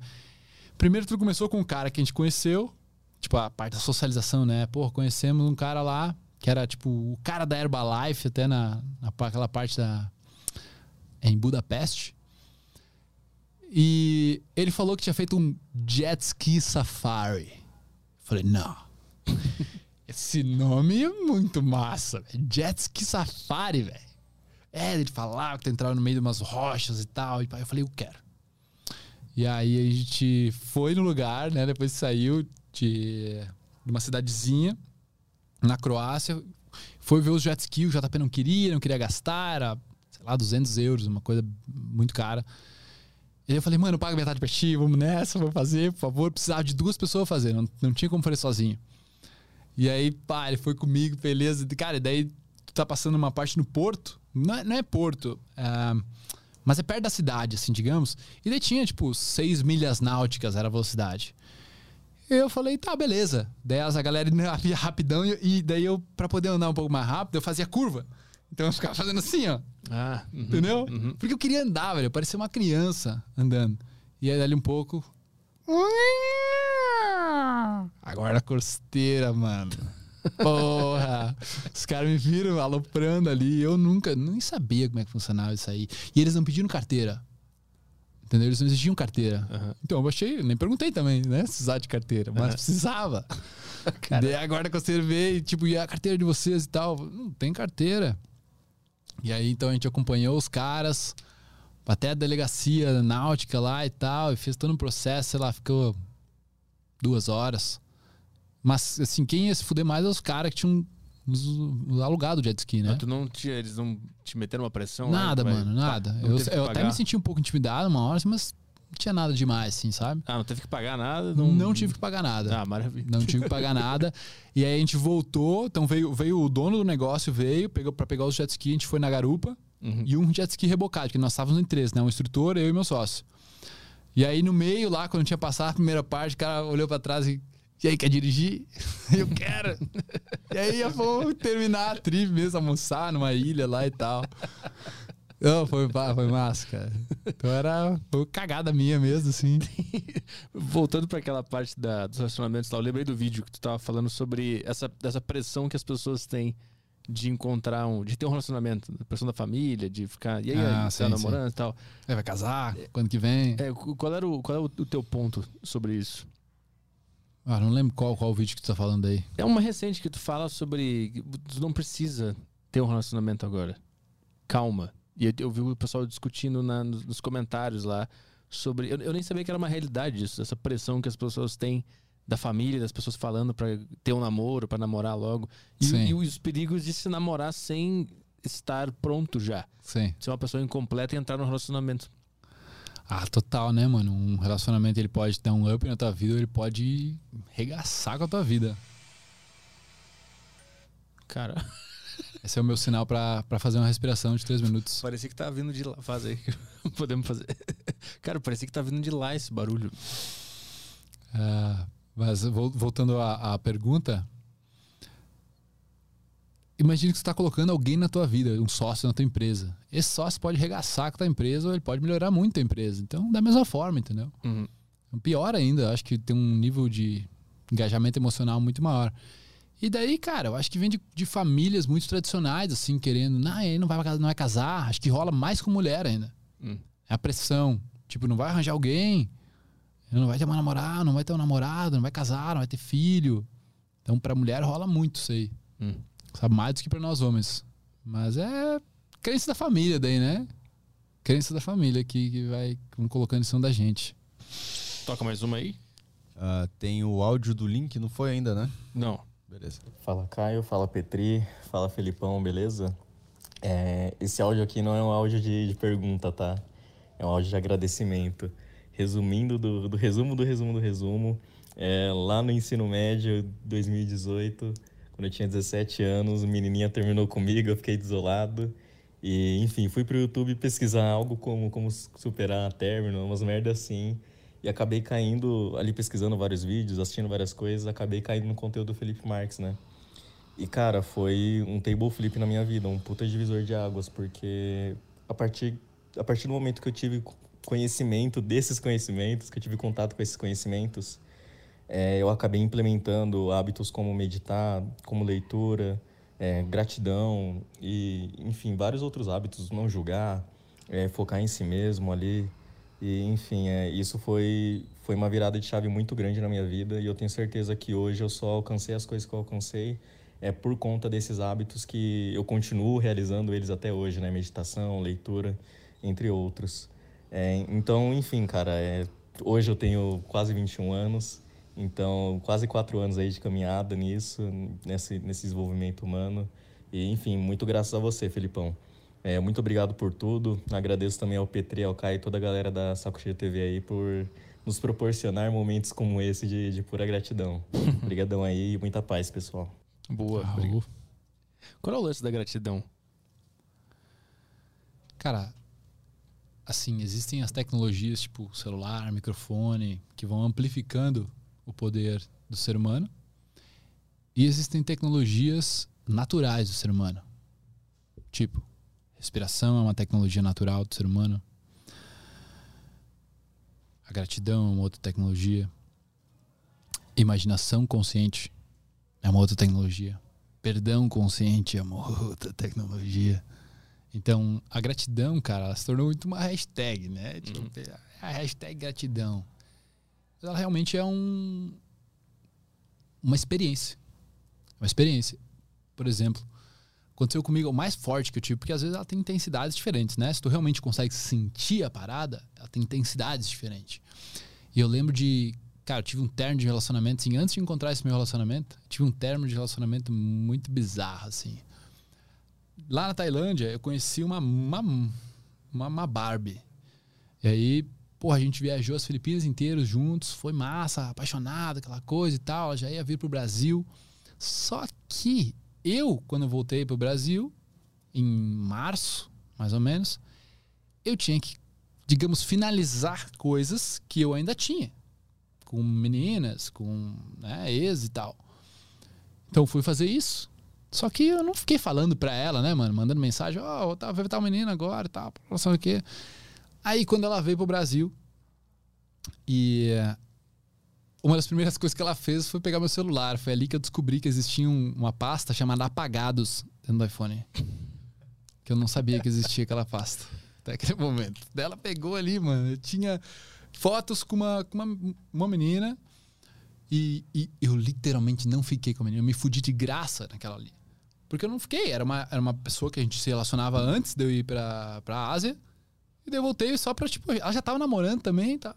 Só pra gente, porra, abraçar tal, finalizar ali. Encerrar o ciclo, né? E, cara, ela pegou aquela foto, me destruiu ali, né? E, tá- e, cara, a coisa que eu aprendi é que discutir em inglês é outra parada, mano. Por quê?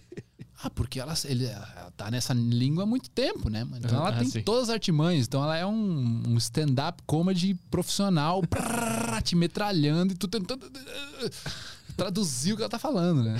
Então é, é- é bizarro, assim. Aí consegui meio que dar a volta por cima. Ela- o- a última parada era a parada na minha cidade, em Teutônia. Então a gente foi pra Natal e tal, fez uma coisa, tava meio mais ou menos estremecido naquela coisa e tal, e tal, vamos. E daí chegou de- no dia do voo, ah, ela falou assim: não, um dia antes, eu não vou. Falei, como é que é? Não vou, vou ficar aqui, não vou contigo. Daí se tu quiser, tu fica comigo, se tu não quiser, tu vai. Ela era de onde? Ela era da, da Inglaterra. E aí eu falei, ah é? Eu vou. Mas eu vou muito ida. Eu falei, minha, minha irmã vai estar lá. mas- Aí eu comecei meio que, mano, vai se fuder. Nesse nível de janta, vai se fuder, geral. Eu falei, eu vou, vou mesmo, não sei o que, pai, fui. Ela acordou já com a. Tá, eu vou contigo. Vou passar isso tudo comprado, né? Ah, não, vou, vou, vou. Foi lá, ficou um cara de bunda, mano. Sabe, meus pais não gostaram. A única. assim, pô, ficou um cara de bunda geral, assim. E ninguém entendia ela, né? Só meu, minha irmã e meu, meu cunhado. Fucking mate. Fucking mate. E aí, cara, depois na hora de despedida mesmo, aeroporto, Salgado Filho, aquela coisa. Então ela antes de entrar ali, pô, te amo, I love you, papá, não sei o quê, chorar e tal. Quando ela entrou pro portão, nunca mais eu ouvi falar dela. É. A mulher me deletou de tudo, mano. Eu não consegui mais ter acesso a ela. Foi o pior término de namoro da minha vida. Foi um bagulho assim que tu, tu ficou, eu fiquei num vazio, brother. Que era tipo assim, caralho, tudo aquilo, toda aquela expectativa. Era pra eu ir pra lá em um mês. Então todos os meus planos tinham mudado, tudo tinha mudado. Ah, I love you, aquela coisa. E eu, puta que pariu, brother. Eu tava completamente perdido. Então, assim, foi muito forte, mano. E aí foi onde botei, vou botar meus ensinamentos em prática, eu disse, né? Eu lembro exatamente, eu tava indo pra Floripa de ônibus, numa sexta-feira. Foi ali que eu percebi, eu tava em Porto Alegre antes, fui pra Floripa, ali eu percebi, cara, essa mulher me bloqueou de tudo.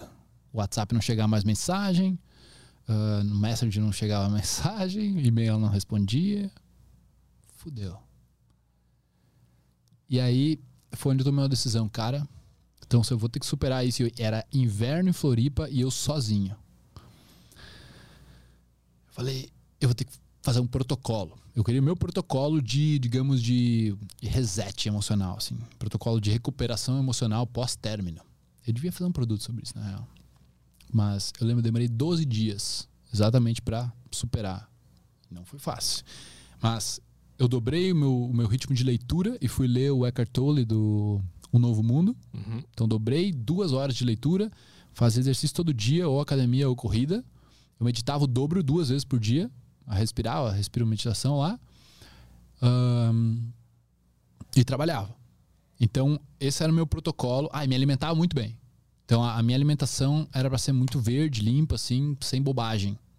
Então, eu, eu usei essas, essas ferramentas e me dizer, ó, é isso, vamos ver quanto tempo dura. A bad. Porque tu.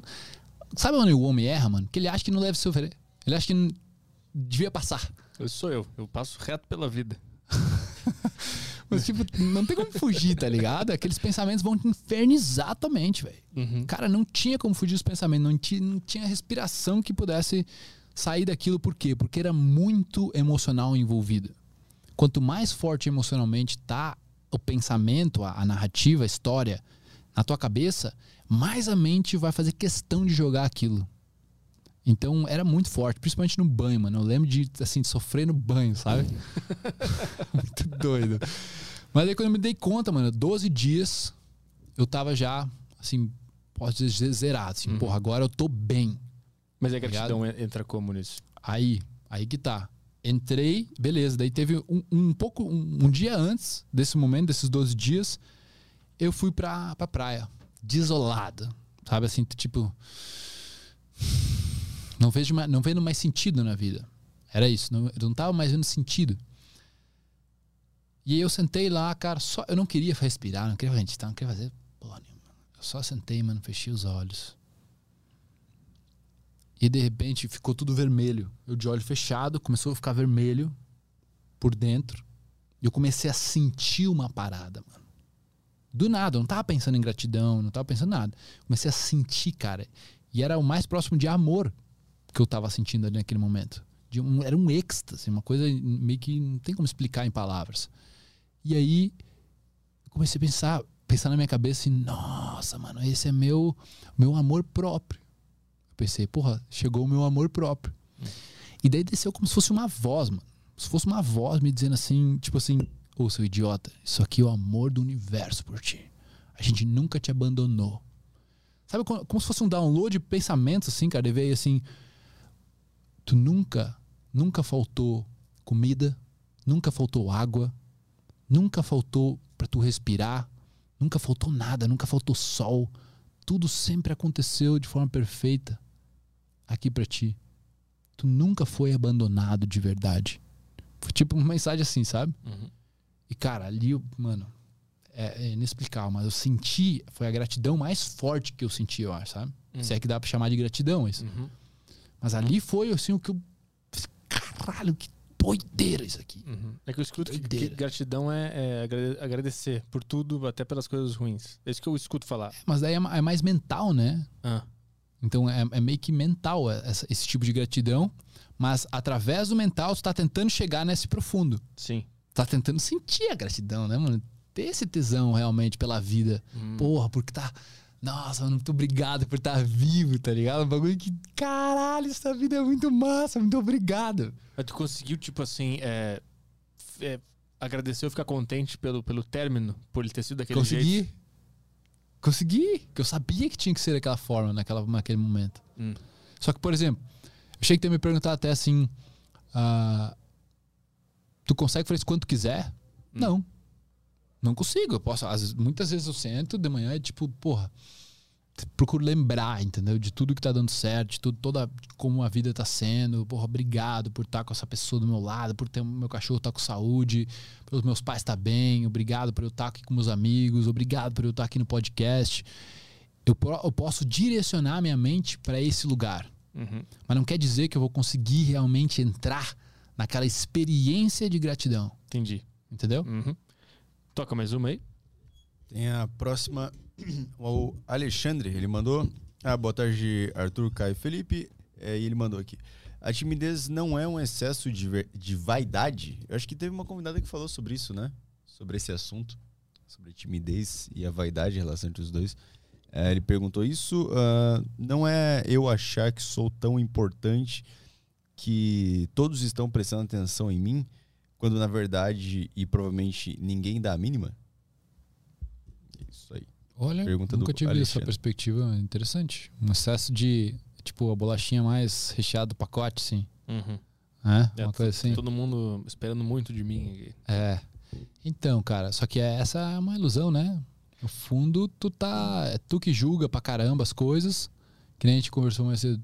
Pra mim é isso. Tu tá julgando tudo, julgando as pessoas, e daí quando tu entra no ambiente, tu se sente altamente julgado. E tu acha que são as pessoas que estão te julgando. Mas o julgamento tá vindo daqui. Uhum. É tu que tá pensando que as pessoas não tem mais nada pra fazer do que te julgar. Uhum. É, Mas é uma viagem tua. Uhum. Não é exatamente o ambiente que está proporcionando isso. Ah, mas então as pessoas não estão te julgando? Não, elas podem estar. Mas provavelmente tu tá achando que elas estão te julgando pelo teu cabelo e elas estão olhando para outra coisa que é, que, que é um valor para elas. Uhum. Uhum. Porque não tem a ver contigo, tem a ver com elas. Também. da mesma forma. Sim. Então, mas que pode ser um excesso de vaidade, poderia ser, né? A gente poderia chamar disso, porque, cara, é um, é um, um egocentrismo, né? Onde o mundo revolve na minha volta, assim, e todo mundo tá olhando pra mim, todo mundo tá se importando comigo. E aí ele acaba se importando demais com o que pensam dele. E aí ele diminui a energia dele, né? Ele não interage, não, não, não quer aparecer, parece. O cara não quer se expor àquele ambiente. É que bom, é bom falar, tem a diferença entre ser tímido e introspectivo, né? Ser introspectivo não é problema nenhum. Tu, ia- tu ia falar antes no início lá e, e tu acabou não falando sobre o introspectivo. Qual era a, É. a diferença do tímido pro introspectivo? Então, eu, eu sou introvertido, uma pessoa introvertida, voltada para dentro. Inclusive, a palavra significa isso, voltado para dentro. Eu sou mais voltado para dentro do que voltado para fora hoje. É, e o erro que eu vejo assim é, é que tem toda uma sociedade, essas partes de sedução, de relacionamento, de ah, comunicação, oratória, persuasão, geralmente tentam te direcionar para ser um extrovertido. Uhum. Então, o extrovertido é o cara na sociedade. E daí tu pensa que, porra, tem que ser extrovertido. E tu não se dá conta de como tu olha pra ti e faz o melhor com aquilo que tu tem, do jeito que tu é ali, né? Daquela forma que tu se criou. E aí o, o cara mais voltado pra dentro, então eu tenho muitas vantagens minhas que eu não trocaria nunca por um extrovertido. Sabe? Agora, o tímido, que era uma coisa que eu considerava ser, que era quando tu se importe mais realmente com o pensamento que pode vir de fora, o que as pessoas podem julgar, o que podem achar, o que está acontecendo, e tu se sente sempre meio que preso. Mas foi é aqui que, né? Uhum. Começa aqui. E aí a pessoa, mano, a, a chance de tu entrar em depressão por causa disso, uma ansiedade muito forte, porque é incontrolável o julgamento. O tímido é o cara que quer controlar o julgamento de todo mundo sobre ele. É por isso que ele se importa muito. Se ele abre mão do controle, ele abre mão da timidez. Nossa, essa ficou boa, hein? Vai, vai sair um Rios no Instagram assim, com a musiquinha no fundo, música do Coldplay. Ah, tá. A música do Piano. Coldplay, o pianinho no fundo. Pô, cara, já fez trilha, trilha sonora, muito bom. Não, alguém, alguém vai fazer isso aí, porque ficou, ficou maravilhoso. Bota aí o Jean mandou um Jean áudio. Azevedo. Fala Felipe, equipe da Deriva. Muito foda o assunto, sobre, principalmente sobre respiração, sobre o controle, estar presente. Eu lembro que anos atrás eu usei essa a questão da respiração, essa técnica para controle da ansiedade. Só que depois de um tempo eu acabei abandonando, porque eu, eu- minha vida é baseada em, em momentos, em ciclo. Eu, uma hora eu tô numa coisa e daí quando eu vejo eu esqueço e tô em outra coisa. Minha questão é como é que foi para ti aderir isso como um estilo de vida, um hábito fixo assim? E que dica tem assim para passar para qual é a virada de chave que tem que ter? Eu sei que já foi falado no assunto aí, mas de forma ah, prática assim, como é que foi a tua, tua experiência em aderir aquilo para tua vida? Boa. Então, todo mundo tem ciclos, não é só nosso, nosso brother aí, né? Todo mundo é. A a vida vai ciclicando, né? Digamos assim. Agora, a respiração ela entrou pra mim como uma prioridade. Porque eu percebi, cara, se tem algo. tipo assim, qual é a necessidade mais básica do ser humano? Não é alimentação, porque tu fica os dias sem se alimentar. Não é água, fica uns dias sem tomar água até. Mas tu fica minutos sem respirar. Então o ar é o combustível que mais gera energia no, no ser humano. O ar. E aí quando eu comecei a me dar conta dessas paradas, comecei a, a, tipo, encaixar as peças, falei, cara, isso, isso é prioridade. Então eu vou me dar de presente essa prioridade e isso vai ser a minha única coisa. Todo o resto é bônus. Então foi por isso que eu não botei exercício físico, academia como primeira coisa, ou meditação como primeira coisa, ou leitura como primeira coisa, que são coisas que mudaram minha vida também. Mas a respiração, ela foi assim, ela é a base da base, que é aquele tipo de coisa que vai melhorar todas as outras coisas. Então, o sexo melhora, a amizade melhora, a escuta melhora, o quanto tu consegue experienciar as coisas me- melhora, ah, tu degustar dos teus momentos melhora, tu consegue prestar mais atenção, tu consegue aprender mais, consegue guardar mais coisas que tu, que tu ouviu. Então era aquela coisa, tu consegue controlar o teu humor melhor. Então, porra, era aquela coisa assim, tipo, caralho, tipo, tem que ser. Mano, como não? Por que não? Uhum. Sabe? Então foi nessa pegada, assim, prioridade. Prioridade. Temos Yotoba. Perguntas do Yotoba. O que tá, tá acontecendo? Tudo. Não, só procurando o cabo aqui. É, tem uma aqui do off- Sertanejo Off, Guilherme Damasceno. Esse cara comenta em tudo. Ele comenta, é. Ele, eu vejo ele direto aqui. é, ele perguntou, Tyler Durden, vocês estavam falando Tyler. Eu também não sei que Tyler que era que vocês estavam citando. Bota aí, é o Tyler é RDS, põe aí. Não, é RSD. RSD, põe a fotinha dele. Um gordinho, porra, ele- ele bonitinho. Esse aquele comediante, o. Porra, não sei o nome. Cara, eu, eu tive uma, eu tive um momento com o Tyler, velho. Já te conheceu ele? Conheci, fui lá em Las Vegas fazer um treinamento com eles. E aí, assim, tipo, eu queria, eu queria apertar a mão do cara e dizer, velho, muito obrigado. Sabe? É isso que eu queria, assim. Eu fui pra lá pra isso. Assim, eu queria apertar a mão dele e dizer, mano, muito obrigado por ter mudado a minha vida, ter mudado o, o ritmo do que, eu, do que eu fazia. E aí depois, na, na balada, era naquela XS, que é uma das baladas mais pica lá, da- lá de Las Vegas. E eu, cara, tinha ficado tinha me relacionado bem com uma, uma australiana. E a gente tava indo embora, mano, indo pra casa. E aí, de repente, tinha uma. Era uma. Uma, uma passagenzinha, assim, uma rampinha. E aí o Tyler tava sa- saindo da rampinha, que era pra fora da, na noite, e eu tava entrando pra ir pra porta de fora. E ele olhou assim pra ela, me reconheceu, fez. Falei, caralho, que sabe aquele momento que tu tinha assim, porra! Nossa! Se ele fez isso, é porque o negócio tá é, bom. sabe? Aquela coisa, porra, irado. Põe, põe a fotinha dele no, no Instagram aí. Ele, tem um canal no YouTube ainda. eu Não sei se Owen ele, Cook. se ele ainda toca os vídeos lá. Ele tá Porra, fazendo ainda? Acho que sim, mano. Vê o canal do YouTube dele. Nossa, ele faz. Cara, esse é um cara, assim, que eu, eu admiro ele no YouTube porque ele não cedeu a, a toda essa, essa coisa de marketing, tudo. De certa forma, ele não cedeu, sabe? Porque ele continua um artista. Ele continua em contra as tendências de fazer vídeo cada vez men- menores e fazer vídeo cada vez maiores. Uhum, Uma hora e meia, duas horas, 40 minutos, Caminhando na rua, né? caminhando e tudo. Mano, muito da hora. Aqui. Pô, ele tá. Ele tá gordão? Cara, tá gordinho. Gordinho, acho Vê- que ele vê largou um pouco a academia, assim. e- Ele casou, teve filhos? Pelo jeito. Ele tá- tem dois filhos, acho. Ah. Skip ads. Skip ads. Avança aí, avança aqui. Essas musiquinhas devem ter copyright. Bota pro meio. Tá. Ah, não, ele tá. Tá ficando velhinho Cara, só. e ele é muito rápido. E fala muito rápido, velho. Teu inglês tem que estar afiado pra entender o cara. É. position to where they're getting all the perks that you have and they're living the upside of the life that you built, but they, they haven't had to experience the downside. The cool part about that is, you know, that's why in some capacity somebody does work for you so that you can advance them more than they'd advance themselves. It's meant to be synergistic. Tá, so that's tá a good thing Mas where you can pra pull quem não, não conhece ele, ele. Ele mostrava ele indo nos lugares interagindo com mulheres. Tu não acredita o que esse cara, É. feio pra diabo, conseguia fazer.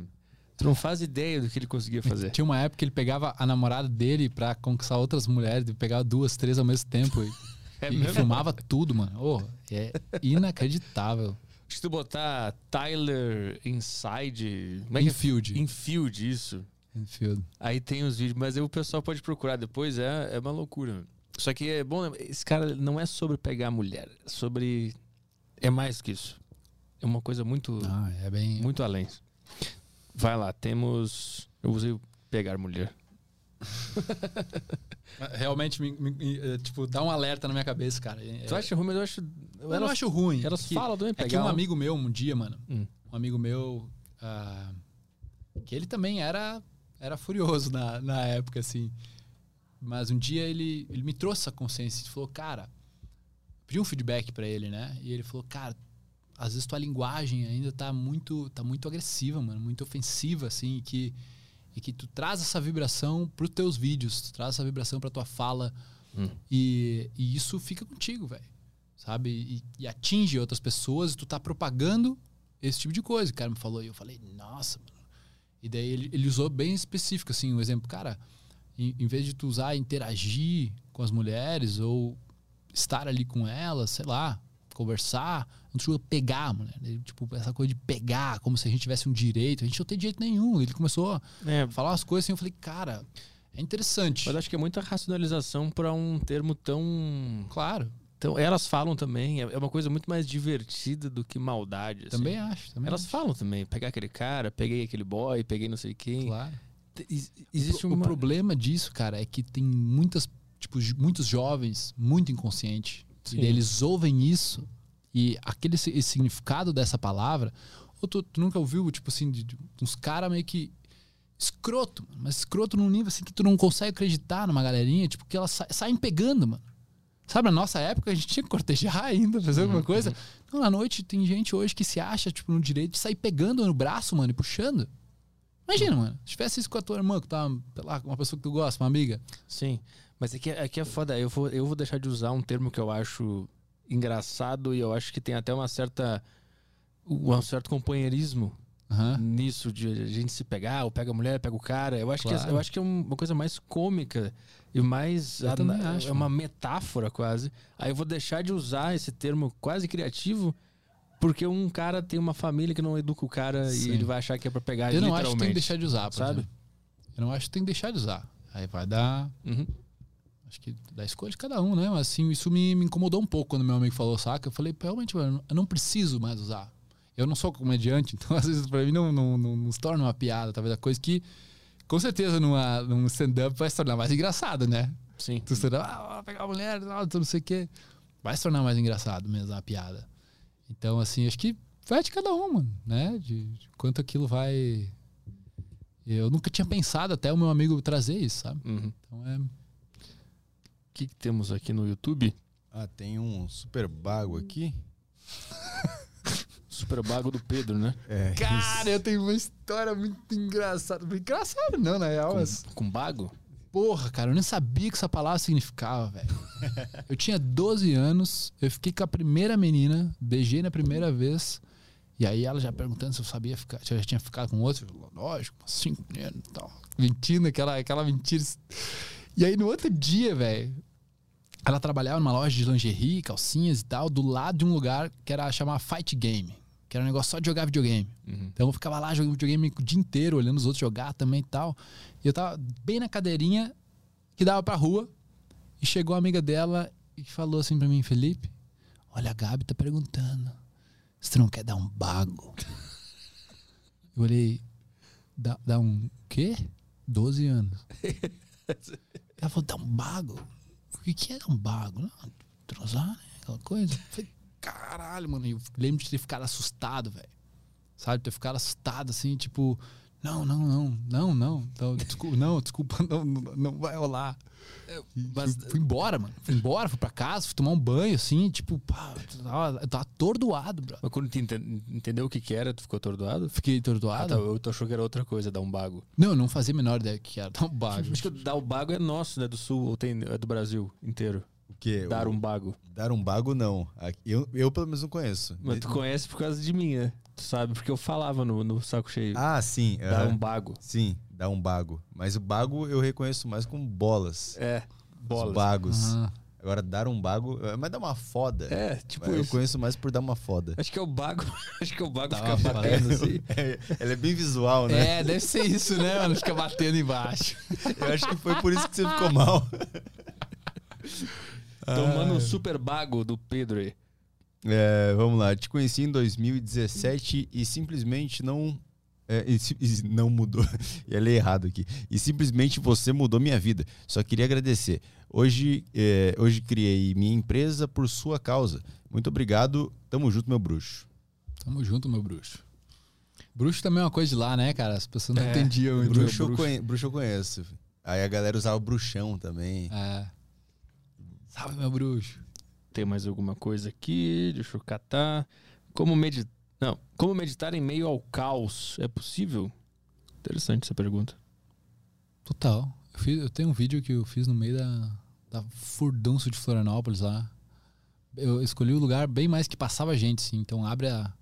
Fecha a sinaleira e, e abre a galera que vem dos ônibus. Uhum. Lá no centro, no frente dos camelô. Você tá ligado? Não, mas imagino como e daí, seja. cara, vi uma leva de pessoas. Eu sentei ali num papelãozinho, assim. Teve pra meditar. Comecei, cara, só focar na respiração, velho. E aí, o que que acontece? O que, que eu via? Eu via a mente. A mente, a minha mente estava preocupada com o seguinte: alguém vai me chutar. Eu pensava assim, alguém vai me chutar. Eu tinha daí, mas eu tinha uma equipe, né? Eu tinha quatro pessoas disfarçadas, assim, tipo assim, um drone lá em cima que a gente tava filmando, né? Mas eu fiquei 10 minutos, eu fiquei 10 minutos em cada lugar, assim. E eu via isso, mano. Via a, a mente querendo, digamos, na sobrevivência, sai daí porque alguém vai te chutar. Essa, era, é- essa era a primeira preocupação. Essa era a minha maior preocupação. Uhum. Não a primeira, mas a maior. Assim, então, ah, isso a minha mente jogava e eu falava, velho, vai acontecer o que tiver que acontecer. Eu vou ficar aqui e não vou sair. Se chutar, chutou. Se chutar, chutou, é isso aí. E a vergonha? Tinha também? Tinha. Tava lá, presente também. Era medo, eu- medo de ser chutado, vergonha e que mais? Tinha mais alguma coisa? Ou eram essas duas primordiais? se estavam pegando, se estavam filmando certo também, se a galera tava pegando os ângulos, entendeu? Uhum. Tinha isso também. Mas era, era por aí, cara. Só que, tipo assim, era, é como se tu, tu tá lá no teu espaço, né? Tu tá no teu espaço, tá respirando, prestando atenção. Imagina, a tua atenção física tá na respiração e a psicológica tá numa contagem, um, em algum pensamento que tu tá ali. E aí, eu naquele momento, e aí surgiam os outros pensamentos. Então, eu podia pensar na contagem, certo? Ou eu podia pensar que iam me chutar. Uhum. Só que o, o me chutar tem uma conotação ah, emocional forte. Tem um, um negócio emocional ali, porque, porra, é, porra, machucar, me roubarem, tarará. Então tinha essa conotação. Da, vai da tua skill mesmo, da tua habilidade, do teu treino, e dizer não, velho. Não vou acreditar nisso que tu tá falando. É tipo um amigo tá te, tá te falando, mano, vão te roubar, vão te chutar. E tu dizer, mano, foda-se, não vou acreditar em ti e vou viver a experiência. Então a mente é assim. A mente sempre vai estar tá tocando um monte de coisa pra ti. Se tu for acreditar em tudo que ela fala, é onde a gente se fode. E como é que foi? Foi de boa? Foi de boa. Foi, na real, não foi, não foi tão. Não foi de boa. Foi incrível. Porque a hora que eu tava, tipo, passando. Passou dos cinco minutos, cara, começou a dar um êxtase que não dava normalmente. Hum. Entendeu? Pro- provavelmente por causa da pressão. Uhum. Então, nos meus treinamentos, eu faço treinamentos que sim, eles são um pouco diferentes. Ah, tu conhece o Vila Aventura? Lá em Viamão? Já o ouvi Eco falar. Resort, aquele que Ah, a seleção brasileira fica e Ah, tal. isso, isso. Uhum, Isso. uhum. Então, eu fiz um evento que era lá e eu levava os caras de lá pro Gasper, Parque Gasper, em Bento Gonçalves, que é o maior bungee jumping do, do, da- do Brasil. Era da América Latina também. Então, mano, eu fazia um evento que era fundamentado em vencer os medos. E o final era tu passar por um parque de aventuras inteiro, com tirolesa, escalada, um monte de coisa, rapel. E aí, o bungee jumping. Então era, era muito legal, assim, de, de fazer esse tipo de coisa, sabe? Mas tu preparava. Era num dia tudo isso ou era prime- vários não, dias? é três dias. Três Primeiro dias. dia, então, era tudo uma preparação, né? Algumas palestras e tal. O segundo dia era o parque. O terceiro dia era, digamos, uma conscientização do, do que rolou, assim. E o que, que as pessoas relatam? Em sua, Nossa, em sua é maioria. breakthroughs, tá ligado? Tipo, rompimento mesmo de, de limitações. O, bungee jump, o que que muda, o que que muda na, na como a pessoa encara o bungee jump depois de tudo Então, isso? Imagina que a mente, tu vai estar prestes a saltar. Já saltou? Não, Nem de avião, nem nada. Tá. Então, imagina, tu tá prestes a saltar. Aí é onde a mente começa. Criar um monte de desculpas, de narrativas de por que tu não deveria saltar. Mas tá todo mundo saltando. É a proposta do negócio. Tu se sente compelido meio que até a fazer e a vencer aquela limitação. Só que che- chega um momento, cara, que tu tem que dizer pra mente, velho, para. Eu, eu chamo, eu, para, para, neura. Para, neura. Dá um time, cara. Tinha propaganda que era da. Lembra disso? Tinha propaganda que o nome da personagem era Neura, que era uma, era uma mulher que limpava a casa. Ah, só sim, que sim, tinha o sim. fantasma dela que Sim, ficava lá lembro, lembro. e ela falava para Neura, lembra? disso? Boa, é verdade, é verdade. Mas e- É isso aí. Cara, chega um momento onde tu, tu vai escolher que ou tu vai fazer ou tu vai discutir com a mente. E aí tu começa a entender que não adianta discutir. Isso tudo é, é a mesma coisa assim, isso me Imagina que tu tá fazendo uma entrevista com alguém, cara, e daí de repente tu quer tu quer jogar o cara para um assunto. Se ele entra no assunto, pronto, tá no assunto. Se ele escolhe não falar, dizer não sei, ele já não tá no assunto. Então, se tu discute com a mente, tu tá no assunto. E tu entra cada vez mais fundo no assunto. Então, tu ficar discutindo, ela começa a te dar teorias do que pode acontecer. Será que alguém já morreu? Quantas pessoas já morreram? Se Será eu- que não tem como chegar lá embaixo? né? E se eu for a exceção? Mano, minha cabeça passava tudo isso. Uhum. Entendeu? Inclusive com paraquedas. Eu tenho, uma, eu tenho uma gravação, cara, quando eu fui saltar de paraquedas a primeira vez, que eu tava cagado. Tava pra ver na minha cara. Tá ligado? Botando a roupa, assim, muito engraçado. A cara do medo, sabe? Mas justamente pra, pra me desafiar a vencer esse medo, pra não deixar isso me travar na vida. Uhum. Sabe? Então eu fiz depois ah, outros eventos chamados Freedom Mind Intensive. E daí eu, eu levava a galera. Tipo assim, eu aluguei uma casa. Olha essa ideia. Essa ideia podem roubar de mim. Aluguem uma casa. Minha, a casa era de tipo de 4 milhões na beira-mar de Florianópolis, lá no- na Cachoeira do Bom Jesus. E aí eu não queria ganhar dinheiro, eu só queria fazer um evento que pagasse aquele estilo de vida por um ano. Então eu fiz um evento onde eu trazia seis pessoas por mês para morar comigo. E daí eu fazia tudo que eu queria fazer na ilha. Tipo, surf, mergulho, ah, parapente, parapente a motor, sandboard, ah, kart, paintball. Tudo que eu, que eu queria poder fazer na ilha, assim, ter uma galera, eu fiz naquele ano. Tá ligado? Então, tipo, era altas experiências. Tinha gente que nunca tinha feito nada daquilo. né? Então, tipo, pô, tomar bolinha de paintball, será que vai doer? Será que não vai? Então, é tudo lidando com a mente, cara. Hum. Então, tudo medo do desconhecido, medo do, do- de, de, de algum perigo voando. Pô, tá voando, cara. Tem um bagulho, sabe? Como é que era? Tu, tu ficava na casa, tu ficava o ano inteiro na casa. E, Ficava, e é, as oito meses. turmas iam revezando? Oito meses, daí cada mês tinha uma turma. Ah, entendi. Cada mês tinha uma turma. Mano, foi incrível. Qual era pro- Como é que tu vendia essa ideia pras pessoas? Se libertar dessa, dessa neura. E aí tu era o encarregado de levar as pessoas nessas aventuras Exato. e explicar como é que funciona a mente pra não encarar aquela Exatamente. de Eram, quatro dias intensos. Entendi. Intensos. Bem, bem forte. Eram quatro dias ou eram um mês cada turma? Não, quatro dias. Ah, tá. Quatro dias. Vai mudando de turma de quatro quatro dias. Não, não. Quatro dias era um evento de quatro dias por mês. Ah, entendi. Tu ficava depois Eu lá? ficava Sozinho. depois Ah, lá, entendeu? entendi. Saquei. Cara malandro, velho. O cara Não, muito bom, mano. Ideia No final boa. de- deu um lucrozinho ainda, sabe? Foi. Foi incrível, mano. É uma grande ideia. Que daí tu aluga, porra, uma mansão, faz um evento do caralho, ganha uma experiência do caralho, vive uma vida de multimilionário e tá tudo certo, velho. Vamos fazer isso aí, Caio. Bora. Vamos alugar a casa? Casinha na praia, né? Como é que vai ser o, nosso, o nome do nosso evento? O nome? É, Puta que pariu. não veio, né? Achei que ia vir alguma não coisa boa. veio. Pô, saco cheio é um bom nome, hein? Saco cheio. Uma casa em Floripa, o saco tá vazio, né? Podcast Saco Vazio. É.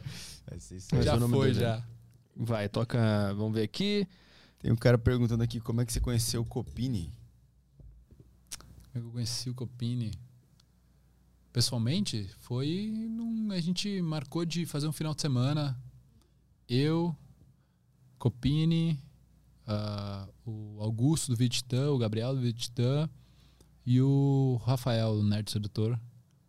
Então a gente marcou de se encontrar assim, rolou dois finais de semana, assim, a gente alugou uma, uma baia. A gente queria trazer o Copini aqui, mas parece que ele é meio antissocial, né? Pois é, Fica na dele. algo assim. É? Vem aí, Copini. O pessoal, o pessoal pede pra caralho Copini. É, Eles pedem tanto que já desistiram já. já desisti. Desde o começo do Aderiva, eles pediam pra caralho. Até que um dia eu falei, cara, eu tô tentando aqui, mas não tá rolando. É que ele deve ver, tipo, ah, podcast, puta, troço chato, todo mundo tá fazendo essa merda. Ele não sabe como é que é o Aderiva. É, Ele não tem que- sabe. ele Não, provavelmente ele sabe. Provavelmente sabe. Será que sabe? Eu acho que ele Sabe. vê lá, a Driva Podcast, puta, mais um. Puta, esses caras vão ficar pedindo iFood, falando bobagem. É, Não, mas provavelmente a galera deve falar pra ele, vai no Aderiva. mas ele não acredita. Ele deve pensar, é bobagem. Ah, tá. Então, é bobagem. então tem a barreira dele que tem que ser Eu- quebrada. mas hein? eu faria o mesmo. coisas, eu acho. Se eu não tivesse no meio do podcast, eu estivesse fora, eu ia ver um monte de podcast no YouTube e ia ficar, puta, que chato. É. Eu não ia em nenhum. E se- mesmo que se eu descobrisse que tem um podcast legal, eu ia continuar falando mal de podcast. Isso. Que no Olha, caso não é o nosso, né? Que é o não. Podpah. Né? É, isso. Toca Você lá. destacou isso. Tem alguma pergunta aí? É, eu acho que acabou aqui. A galera tá perguntando do emblema hoje. Então vamos lá. não vamos, não. Não vamos? não vamos, porque não tem. O que, que é o emblema? Acabou. O emblema é, uma, é, uma, é um desenho que a gente faz de todo convidado. Tem uma equipe de ilustradores que eles fazem. E aí a galera consegue resgatar esses emblemas no site, na, na plataforma do Flow Podcast. Ah, Então, tipo, é como se fosse um álbum de figurinhas que eles têm ali, que eles colecionam dos convidados que vieram, dos que eles conseguiram resgatar. Entendi. Tipo, ele fica por um tempo no site. Então, se você não resgatou, você não tem como resgatar mais. Mas vai ter o dele? Vai ter, já é, tá como vale emblema, mas a galera pode resgatar através do código protagonista, que vai estar lá no perfil de- é, da galera. Se você resgatar, é, em breve já vai mudar. O cara tá fazendo o emblema nesse exato momento. O que que houve? Então, eu acho que foi alguma coisa interna ali, uma cagada. Vagabundagem? Tava ou- tudo certo. Da minha parte, tava certinho. Ah. O meu tava bonitinho. O problema no sistema é sempre a vagabundagem de alguém. Isso que eu É. apre- aprendi sendo chefe. É aquele. Aquele, o- ah, deu problema no sistema. Alguém vagabundeou. É isso que aconteceu. No, no seriado, aquele do chefe? Como é que é? O, o chefe do Netflix, aqueles dos, dos Table? Não, Do- não O que, que é o chefe? eu aprendi sendo chefe. Ah, sendo, Sendo chefe. chefe. Que quando Entendi. alguém falar deu um problema no sistema, é, alguém vagabundeou. É isso que aconteceu, não foi problema no sistema. Entendi. É isso que eu interpreto. No caso, é um sistema em si. O problema é a pessoa. É, o, sis- o sistema Uma neural. pecinha, uma que é pecinha. alguém, mas. Pecinha entre, entre o computador e a cadeira. É, aham, essa pecinha. Aquele. aquela- aquele SMS. Aquele SMS, porque eu falei isso. SMS. O que, que é? Como assim? Cara, eu, que eu- eu vocês- ia falar uma WhatsApp, eu pergunta. falei MS. O que, que vocês fizeram esses dias quando o WhatsApp deu bug? Vocês lembraram da SMS? Deu bug. Não, fiquei de boaça. Fiquei na minha. Eu uso Telegram, né? Do Telegram? É, eu uso o Telegram. Nem uso muito o WhatsApp. O WhatsApp é só pra coisa. Coisa que não vai ser legal pro meu dia. Então foi até bom que o WhatsApp não tava funcionando. É que o WhatsApp só tem coisa de trabalho. Você É. tem, né? Eu não falo com mais ninguém no WhatsApp. Quando eu quero falar com um amigo pra se divertir, falar alguma coisa, é no Telegram. Então É quando o mesmo, WhatsApp caiu, eu fiquei de boaça. É bom. É, muita é gente falou que, cara, não fazia, não lembrou da- das mensagens, mano, que podia mandar, mandar mensagem. Dá pra ligar também. O pessoal. É, dá pra ligar, tem essa, não, né? não, não se ligam. Inclusive tem um negócio que sai som que entra som nesse, nesse equipamento aqui. Eu troquei de número recentemente, aí o pessoal falou, não, porque tem uma opção no WhatsApp que você vai lá e coloca o seu número novo, e aí você consegue substituir todos os seus contatos, eles trocam automaticamente o, o- o seu contato antigo pelo seu contato novo. E eu fiquei vários dias sem fazer isso e não tava chegando mensagem de ninguém me enchendo o saco, porque ninguém tinha meu número. E aí eu fiquei sem atualizar meu número, tô até hoje. E Eu- quando caiu tudo? Quando caiu tudo, eu nem, eu nem lembro. Eu acho que eu nem devia estar ligado nisso.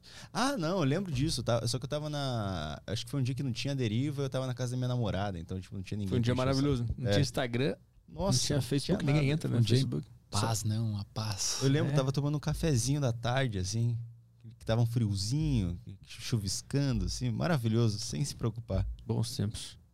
Bons tempos. A ideia é conseguir atingir um nível de vida Não, que não precise mais usar essas A coisas. gente tem que voltar pro SMS, porque a gente tem que pagar cada mensagem que a gente manda. Sim, inclusive, Mensagem consciente. pra mandar mensagem pra programa, quando eu ouvia rádio, tu tinha que mandar um SMS pro, pro locutor lá. Ele lia tua mensagem. Tu pagava Aham. pra o cara ler tua mensagem. Aí, Se bem que tem aqui o superchat, né? Se bem que tem a mesma coisa. tem que ser algum método de mandar mensagem que ao mesmo tempo que você manda mensagem, ele polui o meio ambiente. Aí a galera começa, tipo, sacola. Não fica usando de monte, sabe? Tem mais, mais consciência do que tu tá. Tem que ter tá plástico falando. envolvido. Vamos criar a mensagem poluidora. Mensagem, é, mensagem. Cada mensagem o cara manda fode alguma coisa no planeta, morre um urso, alguma coisa. Uma tartaruga se afoga, se afoga. Se afoga, um peixe se afoga. Pra mandar menos mensagem. Oh, mas eu, ve- eu vejo que essa- esse excesso de conteúdo, cara, ele realmente dá uma poluída na tua cabeça, não é? Não tem como ser em vão, entendeu? Pensa num o cara ouvindo, ouvindo notícia, notícia ruim o tempo todo, Sim, né? uhum. Não tem como aquilo entrar e não te afetar, cara. Sabe, as pessoas acham que, tipo, ah, tanto fez, tanto faz ter ouvido. Sim. Mano, não é assim que funciona, cara. Tem um computador aqui dentro, entendeu? Eu vai ficar registrado. Eu lembro da Band News, eu não sei se eles ainda estão nessa, mas a Band News eles tinham até orgulho de falar que o slogan deles era uma notícia a cada minuto, porque o mundo pode mudar. Era uma coisa assim, o, o mundo pode mudar a cada minuto. Então eles tinham, era notícia o tempo inteiro, assim. Tempo inteiro. Era uma notícia atrás da outra, sem parar, o dia inteiro. E obviamente só desgraça, né? Não tem notícia boa, era só desgraça, assim. Eu lembro de que a minha mãe ouvia essa rádio de vez em quando. Eu lembro que não era bom pra cabeça ficar ouvindo tanta notícia o tempo inteiro, assim. Nossa. Tu, tu, tinha tu- Neusaldina no comercial, né? Propaganda da Neusaldina Ah, pode no- crer. sempre no intervalo do jornal. Vocês vocês chegaram a parar, assim, não? Vocês chegaram um momento onde, porra, vou parar de assistir notícia. Sim. Rolou isso aí? Não, não foi uma libertação? Sim, eu, eu parei, eu parei de, de acompanhar a política, parei de me importar com o que estão fazendo e parei de ver notícia no sentido de, ah, eu quero me informar aqui, vou ver notícia. Eu vejo de vez em quando porque eu, como eu tenho um programa que eu comento coisas, né? Eu tenho que meio que ver Tá o que tá ligado acontecendo. Mas é muito bom não não tá por dentro assim completamente do que tá acontecendo e se, e se importar de fato, assim. É muito bom. É muito bom. Eu sou completamente alienado as coisas que estão acontecendo no mundo. Eu também. Isso é meio que, então, às vezes é um, é um, chega ser meio um defeito, sim, né? Cara, É bom demais. É, mas é, é muito bom para nossa mente. E daí, sabe que eu- uma, uma, digamos, uma tática? Eu tenho vários amigos que sabem muito e que acompanham áreas diferentes. Por exemplo, o maior exemplo é a Melina. A Mel, amo ela, mano, uma melhor amiga assim que eu tenho lá desde a infância.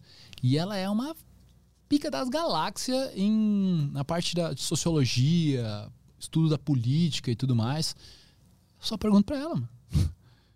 "Ah, me fala o de mais importante que tem acontecido agora nos últimos, nesse último ano. e ela me explica, cara, com algo que nunca vamos explicar na TV. Nunca vamos explicar. Então, tu realmente fazer amizade com pessoas que, que gostam, de realmente são apaixonados por temas que tu não tem saco nenhum, tu pode pegar de vez em quando e, ó, colher alguma coisa, né? E a pessoa vai adorar falar daquilo. Sim. Então, o emblema, vale emblema protagonista. Prota- Isso, Protagonista você resgata lá no flowpodcast.com.br e ele vai mudar quando o emblema ficar pronto. O cara Isso, vai mudar automaticamente lá, né? Isso mesmo. Só pra fechar aqui esse negócio do emblema. Então tá, é isso aí. Valeu pela presença aqui no programa. Valeu, irmão. Tamo junto. Quer divulgar alguma coisa? Teu canal no YouTube, tuas paradas aí? Cara, procura no YouTube lá. Respiração do Gorila.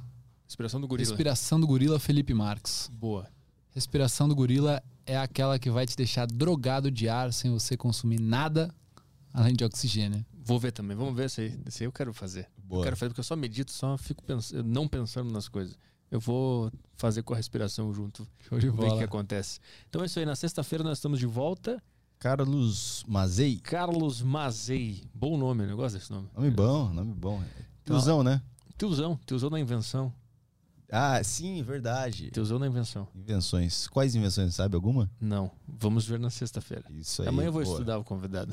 Ah, tá. eu, eu estudo um dia antes. Então, boa noite pra todo mundo. Agora eu vou pra casa ver o Grêmio ser rebaixado, jogar contra o Atlético Mineiro. Isso é um negócio legal de deixar. Torcer pra um time de futebol é muito bom. Porque tu põe na, na mão de outras pessoas a tua felicidade. Tu decide, faz, ó, façam aí o que vocês quiserem fazer e eu vou sentir emoções de É. acordo com o que vocês fizerem. É uma libertação, é muito bom. Aí tu xinga o cara, fica puto. Chuta É uma cachorro. libertação da raiva, né? É. Tira, tira. Depois briga com a mulher, né? Fica bêbado, chuta os móveis e aí isso aí é a minha meditação. Aí no outro dia tem que meditar. isso. Então tá, pessoal. Boa noite aí. Até sexta-feira. Tchau, tchau.